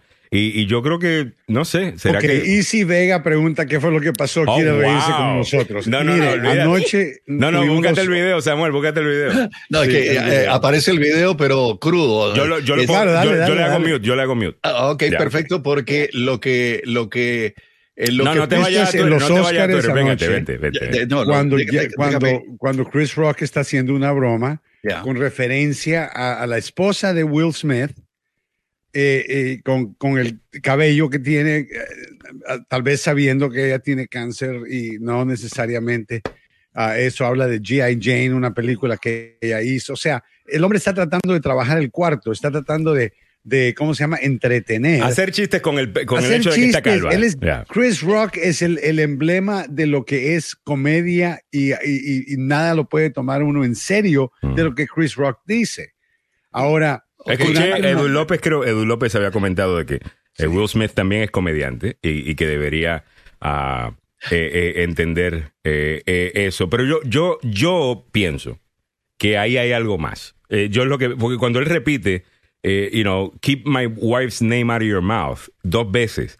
Yo no creo que era solamente el chiste de que está calva. Eh, yo creo que tiene que ver mucho con. ¿Saben que Will Smith y Jada Pickett Smith este año pasaron por un, una separación, una, separación, una situación? Ella confesó que tuvo otra persona, él aparentemente también. Eh, no le gusta que van a insinuar de que la mujer anda acostándose con otros hombres. Entiendo. Yo pensaba que el chiste era de eso. Ah, y, yo no mira, él, se estaba riendo originalmente y después cuando se que ella no le eh, gustó. Eh, este, este eh, audio y video que yo tengo y que conseguí lo puso el diario El País de España, pero ahí sale, sale todo lo que no salió aquí en los Estados Unidos con palabras de grueso calibre. Mm y que eh, le voy a pedir a Alejandro Negrón que le ponga el beep porque no puedo ponérselo aquí. Bueno, mi, beep no, pero va a ser un mute. A ver. ok, adelante. Ahí va. Vega, listo. Aquí estamos. A ver, a ver lo, lo que dice Smith eh, sobre. Ahí va. Oh, Richard. Espera, eso se llama una galleta con mantequilla. Eh, sí, señor. Will Smith just smacked the shit out of oh, all right, I think I missed that one. Eh, ya. All right. I'm missing all of them. I'm missing all. Lo voy a poner mute. Okay. Eh, miren, antes de eso, ¿no? Mantén el nombre de fuera Chris de tu... Rock insiste en que él va a seguir bromeando acerca de la broma de la de, la, de Jada, de la esposa, y, y, el otro se enoja y le dice que, que, obviamente que se saque el, nombre de la boca de su esposa. o sea, claramente algo que lo que no tenemos en el video, que es la parte que estábamos hablando, es qué fue lo que pasó después cuando llamaron a Will Smith y Will Smith recibió un Oscar. Y al recibir el Oscar, el hombre se disculpa y se disculpa de, de la, con, la academia, se disculpa con la audiencia, se disculpa con el basurero, la, la, todo el mundo. Eso es lo que Menos a persona que él sopapeó Chris Rock. o sea, entonces de ahí nadie lo ofende y todo el mundo se fue corriendo a, a preguntar si, si Will Smith necesitaba algo, si necesitaba alguna cuestión, si estaba bien, cómo estaba todo. Bueno, porque él no actúa así usualmente. Sí, pero, pero Chris Rock fue sopapeado y nadie le preguntó si él tenía algo, necesitaba hielo, un pedazo de que él no manda, abogado. Él, él, sabe que los comediantes, o sea, no estoy justificando lo que hizo Will Smith. Lo que quiero decir es que yo creo que la mayor parte de la gente de Hollywood que conoce a Will Smith dice, espérate, este hombre ha sido instrumento de paz en el pasado. Eh, y eso es muy conocido de, de, él, que él arregla problemas de gente que se están... Por ejemplo, vamos a decir ¿sabes, que aquí, ¿sabes cuál fue el problema? ¿Sabes cuál fue el problema? Honestamente no levantarse y meterle eh, la sopapeada porque se lo merecía, de acuerdo. El problema fue después. Él ni siquiera. He couldn't carry the joke. En vez de reírse y de, en vez de hacerse loco, le empieza a decir de una manera, una vez más, fuera de lugar, como si estuvieras en la calle, estando enfrente de Hollywood, de que su effing mouth y que no sé qué y que no sé cuánto. O sea, eh, ya, lo sopapeó, ya lo humilló en público. El hombre no se puede defender, pesa como 30 libras.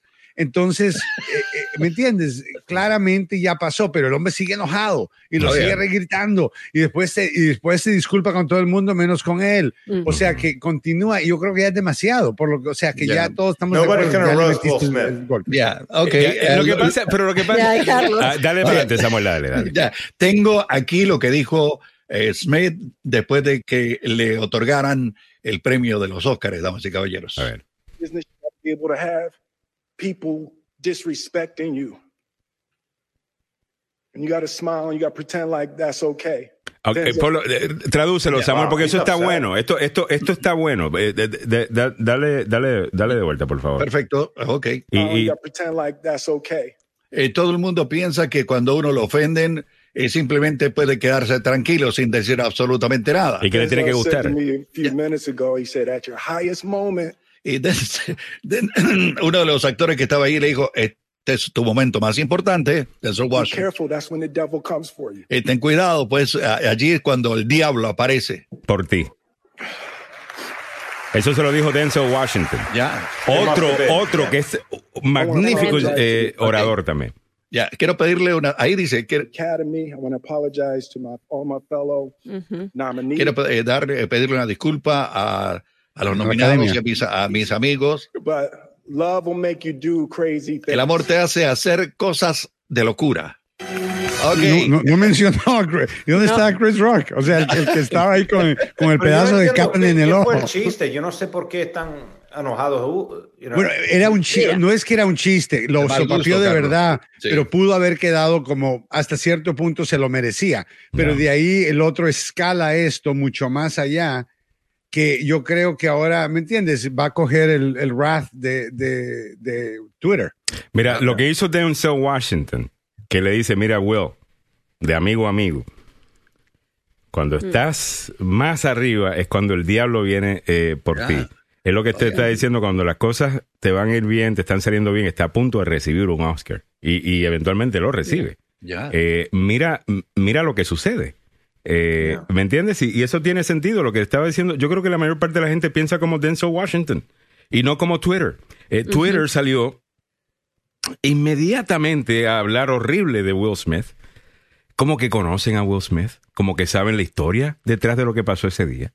Yo no sé si, si por ejemplo, Will Smith sabe de que eh, Chris Rock andaba diciendo ciertas cosas de su esposa que no tienen que ver con su pelo, sino con el otro issue que ellos tuvieron eh, este año, y eso llegó a los oídos de Will. No sé, esto me suena a mí como que trae algo. Eh, Alejandro, te doy, el acuerdo de que se merecía la sopapiada pero no el resto. Ya, ya después esto se puso incómodo para mí. hasta pudo haber sido divertido al principio, aunque hubiera sido un buen golpe, porque el hombre empieza a bromear de su mujer, toca un punto que es el cáncer y todo eso, claramente eso es inapropiado, entonces se tomó un riesgo, se la buscó. Pero de ahí para en adelante es donde yo creo que eh, se le pasó la mano a Smith. Sí, eh, fue triste. o sea, fue, fue triste ver la escena, ¿no? Porque tú estás presenciando los Oscars, estás allí, sí el tipo se pasa la, se pasa la mano, porque la broma fue muy de mal gusto, ¿no? Eh, y tal vez si, si, hubiera ella, si ella se hubiera rapado el cabello por estilo, porque es de moda, ah, posiblemente, pero ella tiene el cabello rapado porque tiene alopecia, es una enfermedad que le hace perder el cabello, ¿no? Y entonces se burla de eso. Y, y, y lo que sí sorprende es que primero Will se está riendo, es cuando la, la esposa mira y se enfada, es cuando después él reacciona, ¿no? Él reacciona y se va, y se va al... Una pregunta a ustedes dos abogados. Eh, eh, déjame leer unos comentarios de, si vamos a cambiar de tema o, no. No, de, lo mismo. Ah, ok, ok. El haber eh, subido al escenario y haberle dado una bofetada no sería una acción legal en contra de Smith. Oh, yeah, claro. Es un asalto, es un asalto, Samuel. En Maryland eso te causaría un máximo de 10 años en cárcel y hasta 500 o 1000 dólares en multa, Carlos. Una, una pregunta, Carlos. Eh, eh, ¿Tiene la, la víctima del bofetón, en este caso Chris Rock, tendría él que pedir que se le formulen cargos a Will Smith o sería automático al tener ya la evidencia ahí para que todo el mundo vea? No, él tendría que decir algo. Él tendría que, pedir los cargos. Porque mira, eh, podían hacer que estuvieron de acuerdo cualquier cosa, pero sí tienen la evidencia para comenzar un caso criminal. por ejemplo, oficial. Pero Chris Rock va a ser el testigo, mm. así que es necesario. O sea que la, intención, ¿no? el, factor de la intención, ¿cuál era la intención de Will Smith? ¿Era simplemente hacer un, show en televisión o era de verdad asaltar a otra persona? Eh, ahí yo creo que puede buscar una buena defensa, pero eh, obviamente sabemos que no era chiste porque Will Smith le empezó a, pegar de gritos después. Entonces Will Smith... Chris Rock tendría que llamar o... Oh, sí, claro, pero lo tienen en televisión, mm. pero necesitan saber que Chris Rock no dio permiso, ¿correcto? No dio su consentimiento. Mira, Pepe Villalobos dice, mira, Chris Rock ya decidió eh, ya declinó poner cargos. Él sabe cómo, es, lo que yo cómo, cómo, es el show business y, eso definitivamente. Eh, o sea, le pone a Will Smith que súper poderoso en Hollywood. Eh, eh, un cargo creo que se le va a hacer un poquito más difícil. No, no, y ahora le queda mejor a él, porque ahora Will Smith va a quedar como el que le debe. el que le debe una disculpa, el que le va a deber. Porque no habló más de su esposa. Chris Rock trató de decir, mire, yo estoy tratando de hacer una broma, no, o sea, no está diciendo, yo odio a tu mujer, quiero humillarte a ti y a tu familia. Yo no creo que esa era la intención de Chris Rock. Pero lo humilló igual. Igual. Eh, correcto. la intención de la persona es, es como un roast. Cuando tú vas y te insultan, eh, gente que te quiere. Entonces. Pero ahí uno está de acuerdo con ir al roast. Eh, pero Hollywood, televisión, Oscars. Todo esto es, tiene un ambiente, em, ¿cómo decirte? No intencional a nivel criminal en general. Me mm. sorprendió. Yo pensé que era una cosa practicada. Ya. Yo pensé que era practicado hasta cuando ya y el otro empezó a decir que le iba la F-word y que iba a ser aquí, que iba a ser allá. Es donde me di cuenta, wow, esto sí que fue algo real. ¿Es en serio? Sí, pero, pero entiendo por qué le metió la bofetada y estoy de acuerdo que se lo merecía. Ahora, técnicamente es un crimen, Samuel. Técnicamente, un, crimen. Alguno, alguno de los comentarios, déjame leer acá a, a George Núñez, eh, que nos dice, varones, hermanos, siervos del poderoso, ahora agarrémonos los pantalones porque ahora en adelante, cada vez que van a atacar las siervas empoderadas, ultraluchonas, mamacitas licenciadas, eh, secretarias ejecutivas bilingües de esas que lavan, cocinan, hacen tortillas, mecen la cuna, planchan y dan pecho al mismo tiempo. Nos dirán que si no me defiendes como Will Smith, eh, no quiero nada. Totalmente. Ah, George, tienes un buen punto. Yo creo que ahora muchas mujeres, y te voy a decir, esto no es un rumor, esto es algo que lo escuché con Bill Maher este fin de semana en su programa. Ok, uh, y te voy a decir, muy interesante, las mujeres ya no, y vamos a preguntarle aquí a nuestra invitada el día de hoy, Milagros, bienvenida al programa. Ahora, es cierto que las mujeres se quieren acostar con Stalinsky con, con, inmediatamente más que con ningún otro hombre. Dicen que lo encuentran muy sexy. Yo me quisiera casar con él. Oh. Yo estoy casado ya. Oh, okay. Pero si no estuviera casado, ¿cómo estuviera la situación, Milagro? Claro que sí, imagínate, tremendo hombre. Que finalmente los hombres que se han hecho muy woke y que están, como decirte, con las faldas en la casa, no hay nada malo con eso. Es bueno que seamos iguales en, la, en las labores de la casa y todo, pero estamos hablando de una actitud muy diferente que después la misma mujer, dice Bill Maher, no, se no encuentra que su esposo o novio es atractivo. Lo encuentran como que es uno de sus, entre comillas, amigos, de friend zone. Entonces... Entonces, si te, lo que dice es que el, masculino el masculismo... Sería ideal que muy bien pueda cocinar, hacer todo lo que quiera, pero también comportarse como tremendo caballero. Como, oye, pero es que este el hombre que este tema, este, este tema, este tema está buenísimo, eh, porque lo que está diciendo el abogado, yo también vi el show de Bill Maher este fin de semana, y él, y él básicamente, continuando el tema que, propone el abogado, es que, eh, mira, todavía hay un espacio y debería haber un espacio para el hombre en nuestra sociedad ser hombre. No, no, es hombre, no, no, déjame clarificar. Sí, es ser hombre, abogado. Más, no, no, es ser masculismo. ¿No masculino, yes. una vez? No, no, masculismo. Right. Ser masculino. ¿Y eso?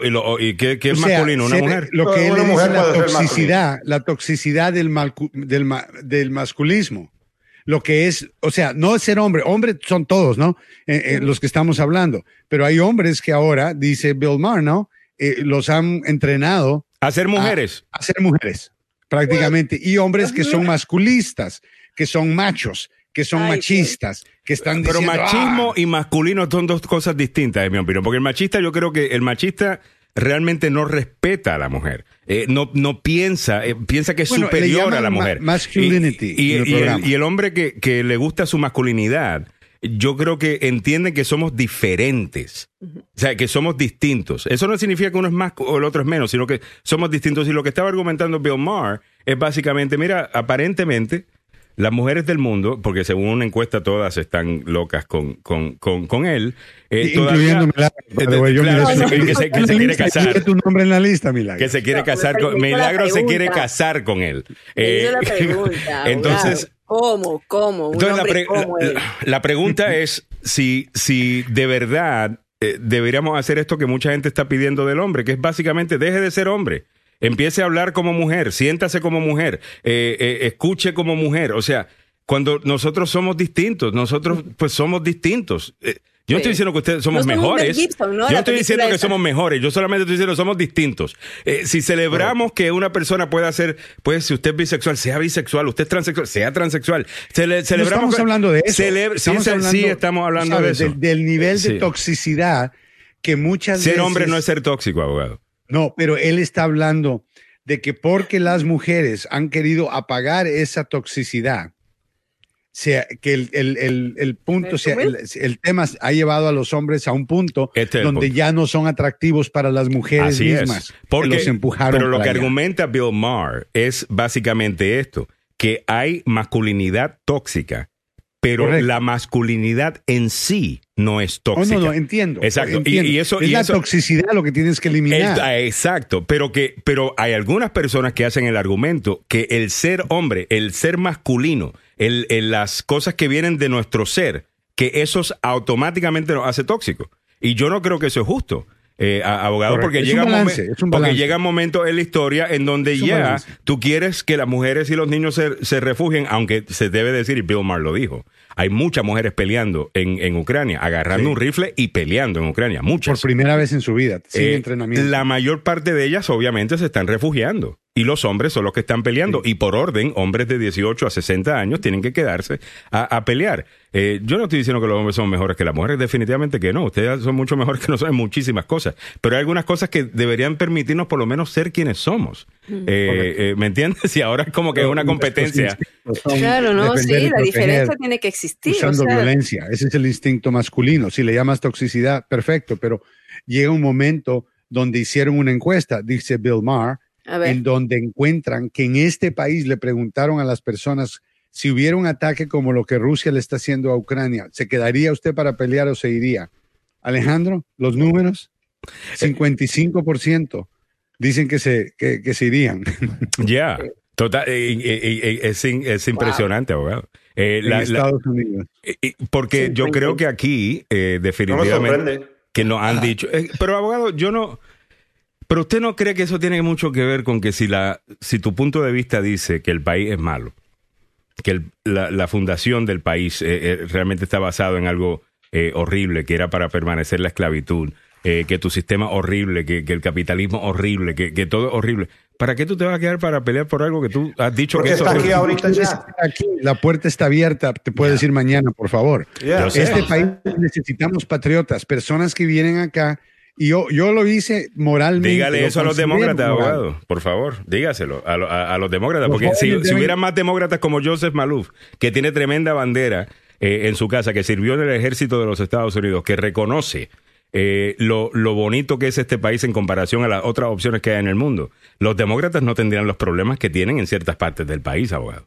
Eh, bueno, sí, desgraciadamente esto, esto tiene su, se ha convertido en algo más grande de lo que debería de ser, que es parte de la política, pero en realidad tener que escuchar que 50, más de la mitad del país se irían de aquí, donde otras personas, ustedes saben cuánta gente latina yo no, no he visto en el servicio militar cuando yo serví por nueve años, yo me encontré un montón de gente ahí que eran latinos. Y coroneles latinos, coroneles, tenientes latinos, capitanes latinos, sargentos latinos, cabos latinos, personas sacrificándose el patriotismo en latino, otro país. El patriotismo hispano en este país está muy bien documentado, abogado. Eh, eh, en cuanto al servicio militar, incluso como la gente se siente, yo lo veo. Cuando la gente, por ejemplo, ve lo que está pasando en su país y lo comparan con lo que está pasando acá, acá no somos perfectos, hay un montón de cosas imperfectas, hay un montón de cosas de la Constitución, la Declaración de Independencia, que, que, son metas a las cuales ni siquiera hemos llegado todavía, eh, si, si, vamos a ser justos. Pero por lo menos es una meta. ¿Ves? Mira, Alejandro, tú, gozas de tu casa y gozas de tu carro, tu Tesla y gozas de poder dormir tranquilo en la noche, puedes dormir sin ninguna preocupación porque nadie te está mandando misiles a tu vecindario destruyéndolo en el medio de la noche. Así es. Ah, eso es diferente y tenemos como seres humanos que unirnos para evitar la destrucción de más seres humanos. O sea, yo no soy de los que creo que la guerra debería de existir. Yo estoy peleando para parar una guerra. O sea, pero a veces para parar una guerra tienes que luchar. Hay una frase, ¿no? Eh, eh, paz a través de la fuerza, de, la fortaleza, no la fuerza, la fortaleza. Sí, la fortaleza. Peace through strength. Y, eso es importante porque ya fuera de bromas, damas y caballeros, tenga o no tenga tendencias usted de que Donald Trump por aquí, Donald Trump por allá, entienda que esto ya no es un juego. Y si Donald Trump coge el poder, uno no sabe qué va a pasar, porque él está, sigue diciendo, ayer dijo, públicamente que Putin es inteligentísimo. Por favor, no, no juguemos con esto. Eh, Trump no puede ir al poder, es un empleado de Vladimir Putin que quiere ser, igual que Vladimir Putin, un dictador. Quiere pasar leyes para criminalizar la verdad publicada por medios quiere, quiere arrestar periodistas, o sea, quiere eliminar la primera enmienda. Estos principios son dictadores, son... son eh, claro que son de dictadores, abogado. usted, no ha notado usted, no ha notado todas las veces que describiendo lo que hace Putin, ¿no? Escucha una descripción, no, Putin está haciendo esto porque cuando él está acusando a los Estados Unidos de hacer eso, porque él lo va a hacer. Yo digo, oye, pero es que creo que toda la audiencia entiende estas tácticas porque se graduaron de ellas en mm. los cuatro años de Trump. Es, básica, o sea, cambia la verdad, miente, acusa al otro de lo que tú estás haciendo. No, es lo que dice Putin. Arrestar a gente periodista es lo que Putin. Putin acaba de decir que lo que básicamente. Putin está diciendo que básicamente lo que están haciendo es queriendo cancelarlo, abogado. Que él básicamente ah, es víctima de cancel culture. Oh, Mire, cuando usted está bombardeando. Eh, el hombre se inyecta Botox. What a brain. Alejandro, tú sabes eso, ¿no? My God. El hombre se puso inyecciones de Botox.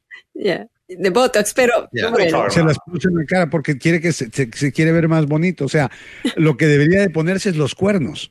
Ya. Y, pintarse un poco de rojo y yo creo que eso eliminaría un tridente en la mano sí él sería bueno tal como lo llamó Biden no Biden lo llamó este fin de semana carnicero felicidades al presidente por decir esas nuevas palabras sí porque creo que necesitamos mandar el mensaje a Rusia de que si Rusia va a seguir con esto, que Estados Unidos no tiene ningún problema haciendo lo que sea necesario, incluyendo incluyendo que el poder debería de cambiar, ¿no? A manos de otra persona. Pero Joe, mira, esto es lo que estuve hablando la semana pasada. A mi punto que ya, en vez de estar diciendo, mira, no vamos a entrar a esta guerra, esto, lo otro, vamos a dejar a Putin que siga incrementando su, posesión, su poder.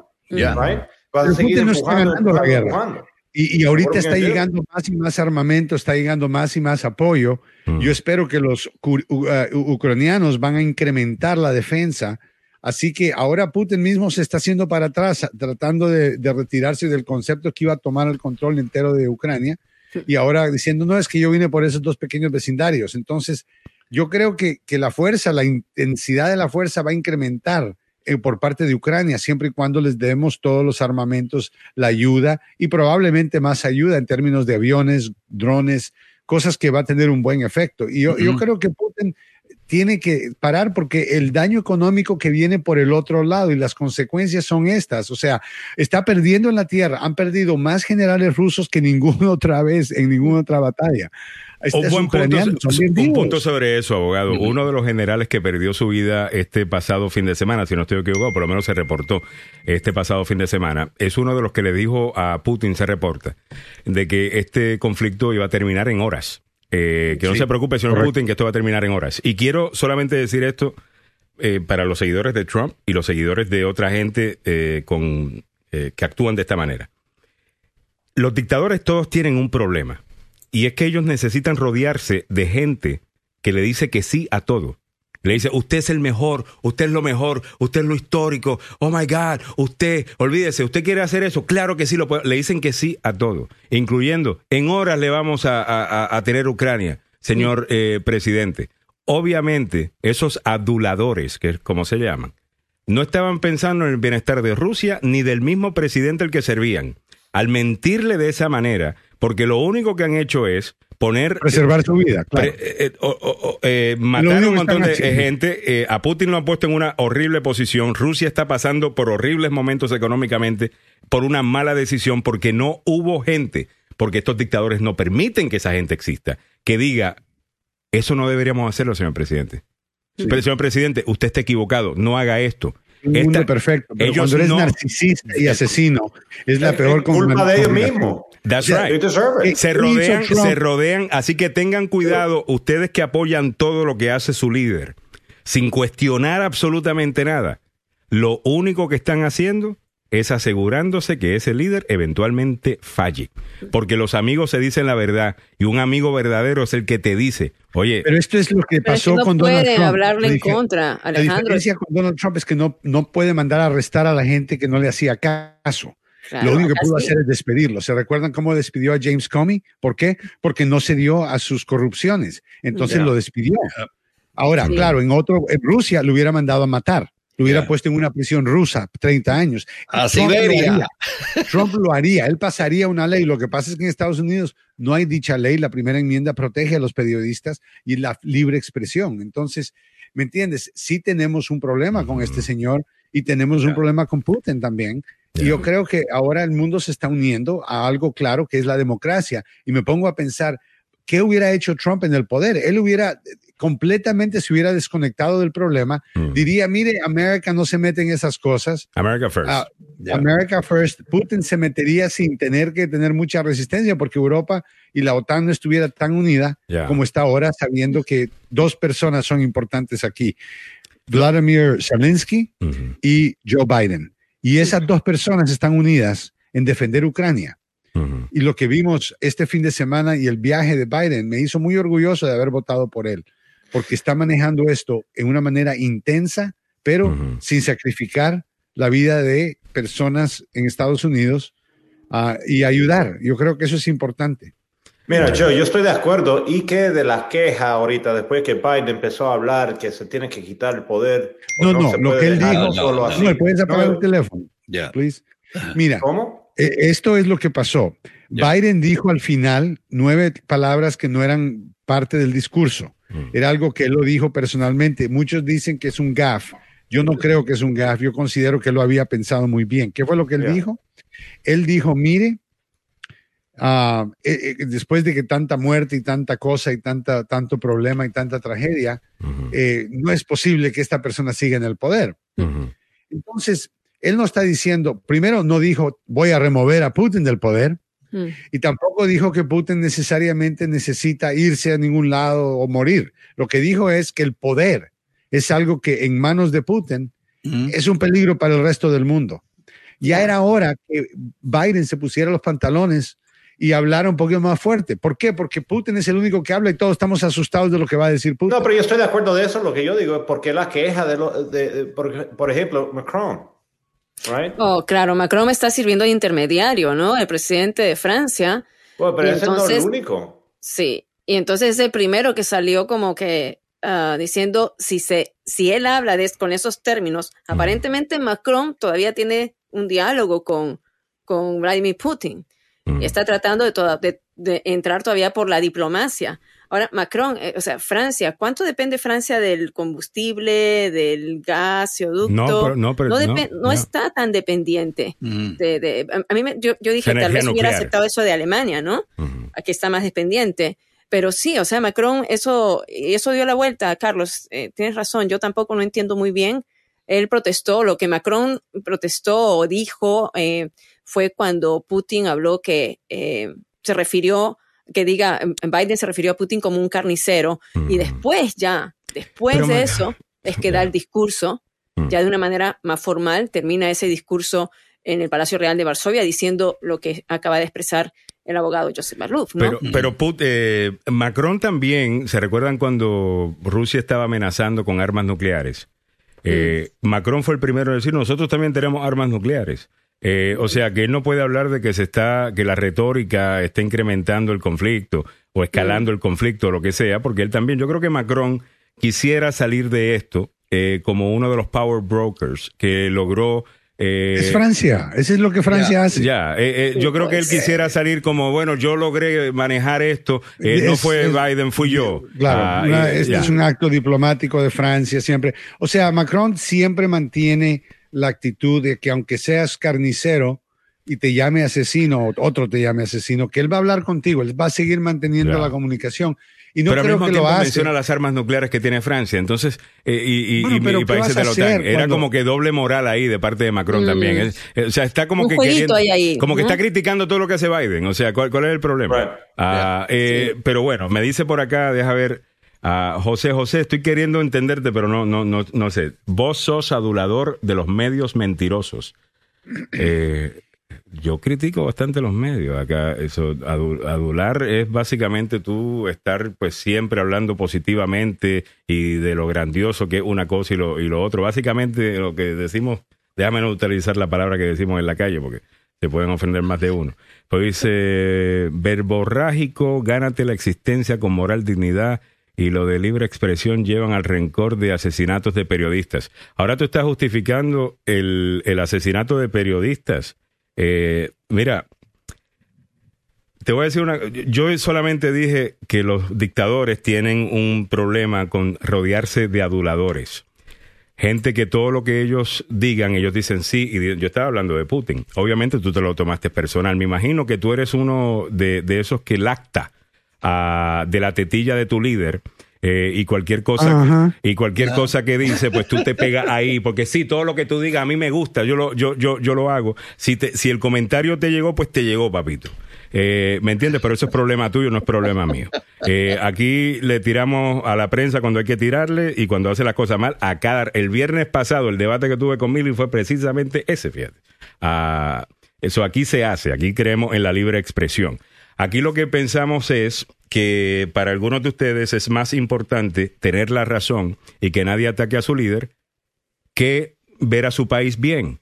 Ustedes mm. están participando de este tribalismo en mm. donde pues se toman un lado y lo quieren defender porque no tienen más nada que hacer. Eh, ¿Me entiendes? Es la misma gente que se pone a pelear dentro de la iglesia.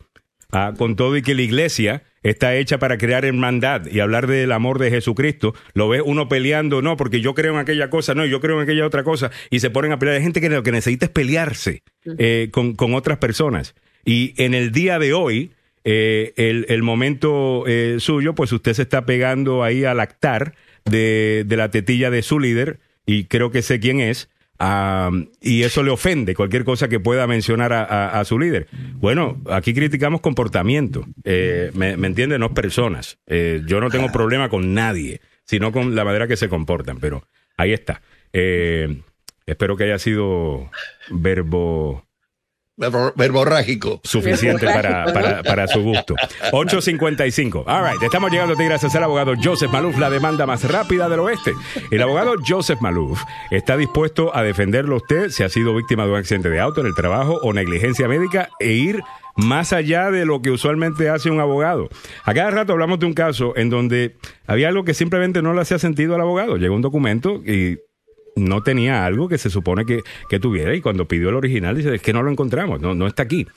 Dice, bueno, déjame irme a la oficina en donde está ese documento personalmente. El abogado Maluf, el mismo que usted ve en CNN, en español, en Telemundo, en Univisión, eh, tal cosa se aparece también a la oficina local de Gatorsburg a decir, óigame, eh, yo estoy buscando un documento que me dicen que no existe pero yo creo que existe. Y, yo quisiera que me permitieran buscar y encuentre ese momento. Al encontrar ese documento, el caso de un giro increíble, abogado, y de cuánto fue la compensación final.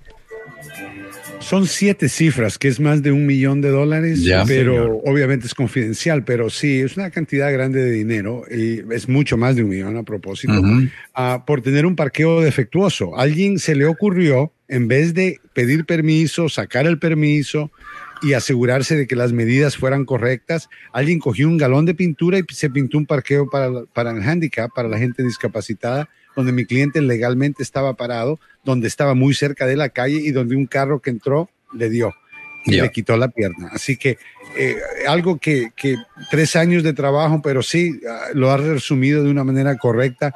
El documento fue preparado en 1975, yo sabía que existía, lo encontramos. Ándale. Muy bien. Eh, el número telefónico del abogado Joseph Maluf es el 301-947-8998. Repito, 301-947-8998. Y le recuerdo que dentro de un par de minutos el abogado Joseph Maluf va a sacarse la camiseta de político ah. y, analista de, para convertirse en abogado de accidentes. Vamos Hay a hablar de accidentes. en el día de hoy. Hay striptease. no es ni viernes. es, es la camiseta, la casaquilla, pues vaya. En vez de Magic Mike, este es Magic Joe. Eh, no, se lo pierda. No se olvide el número telefónico 301-947-8998. 301-947-8998. Eso. Bueno, también estamos llegando a ti gracias a el abogado Carlos Salvado. En el día de hoy a las 2 de la tarde tiene reunión con Will Smith. Eh, eso, eh, después de lo que pasó. Los ¿Estuviste de los Oscars? Alguien hizo un chiste malo de tu esposa. Te levantaste y le metiste tremenda galleta. Bueno, decimos galleta en Yo te entiendo. Eh, I get you. Primero te daremos las gracias por toda la humanidad y después te defenderemos. El abogado eh, Carlos Salvador está listo para defenderte. Mira, hay cosas así que verdaderamente suceden, Carlos, en donde la persona que tenga, por más que a Will Smith se le va a perdonar todo esto, no vayan a pensar que eso es lo que le va a pasar a usted si usted va y le mete un puño a alguien. Le van a meter cargos. a menos que usted haya estado en el Prince of Bel Air y todas las otras películas, es muy probable que vaya preso, ¿no? A menos que haya ganado un Oscar. A menos. Y tiene que ganar un Oscar ese día, en particular el día que comete el crimen. Pero señor juez, después. Mi cliente. Pero Will Smith no le dieron nada. claro, ese es el argumento que va a hacer Carlos Salvador. Pero esta sociedad, o sea, él te va a tirar la sociedad, cómo es posible, cómo celebramos la violencia, los Oscars. Pero mi cliente, el pobre cliente mío.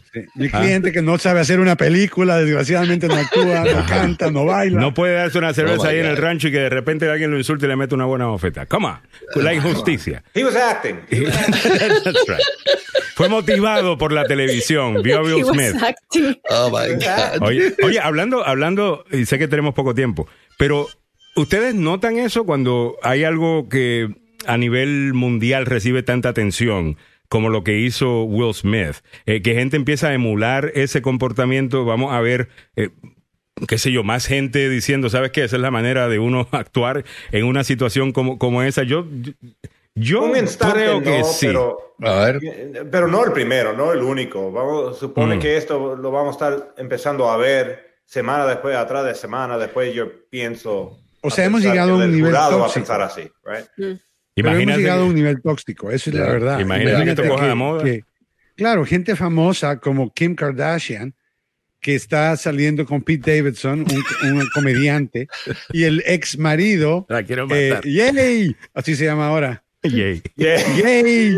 Aparentemente le escribe una canción que lo va a ir a agarrar y le va a dar una paliza. Simplemente porque está saliendo con su ex y lo hace y canta la canción con la novia que él tiene. Mira para allá. o sea, nivel, nivel tóxico Dios. Tóxico nivel Dios. Eh, oh eh, eh, es decir, Kanye. Increíble. Bueno, llame al abogado Carlos Salvador. Yay. Yay. A propósito, ley criminal, violencia doméstica, DWI, salvado, salvado, salvado. Llámelo al 301-933-1814. 301-933-1814. Salvado, salvado y está salvado ya. Bueno, muchísimas gracias a todos por la sintonía, gracias a todos por los comentarios también, eh, a favor, en contra, gracias por el, el, debate y gracias por formar parte del, del show. Saben que el show es, es, de debate y algunas veces no vamos a estar de acuerdo, así que, pero muchísimas gracias por la sintonía igual, ¿ok?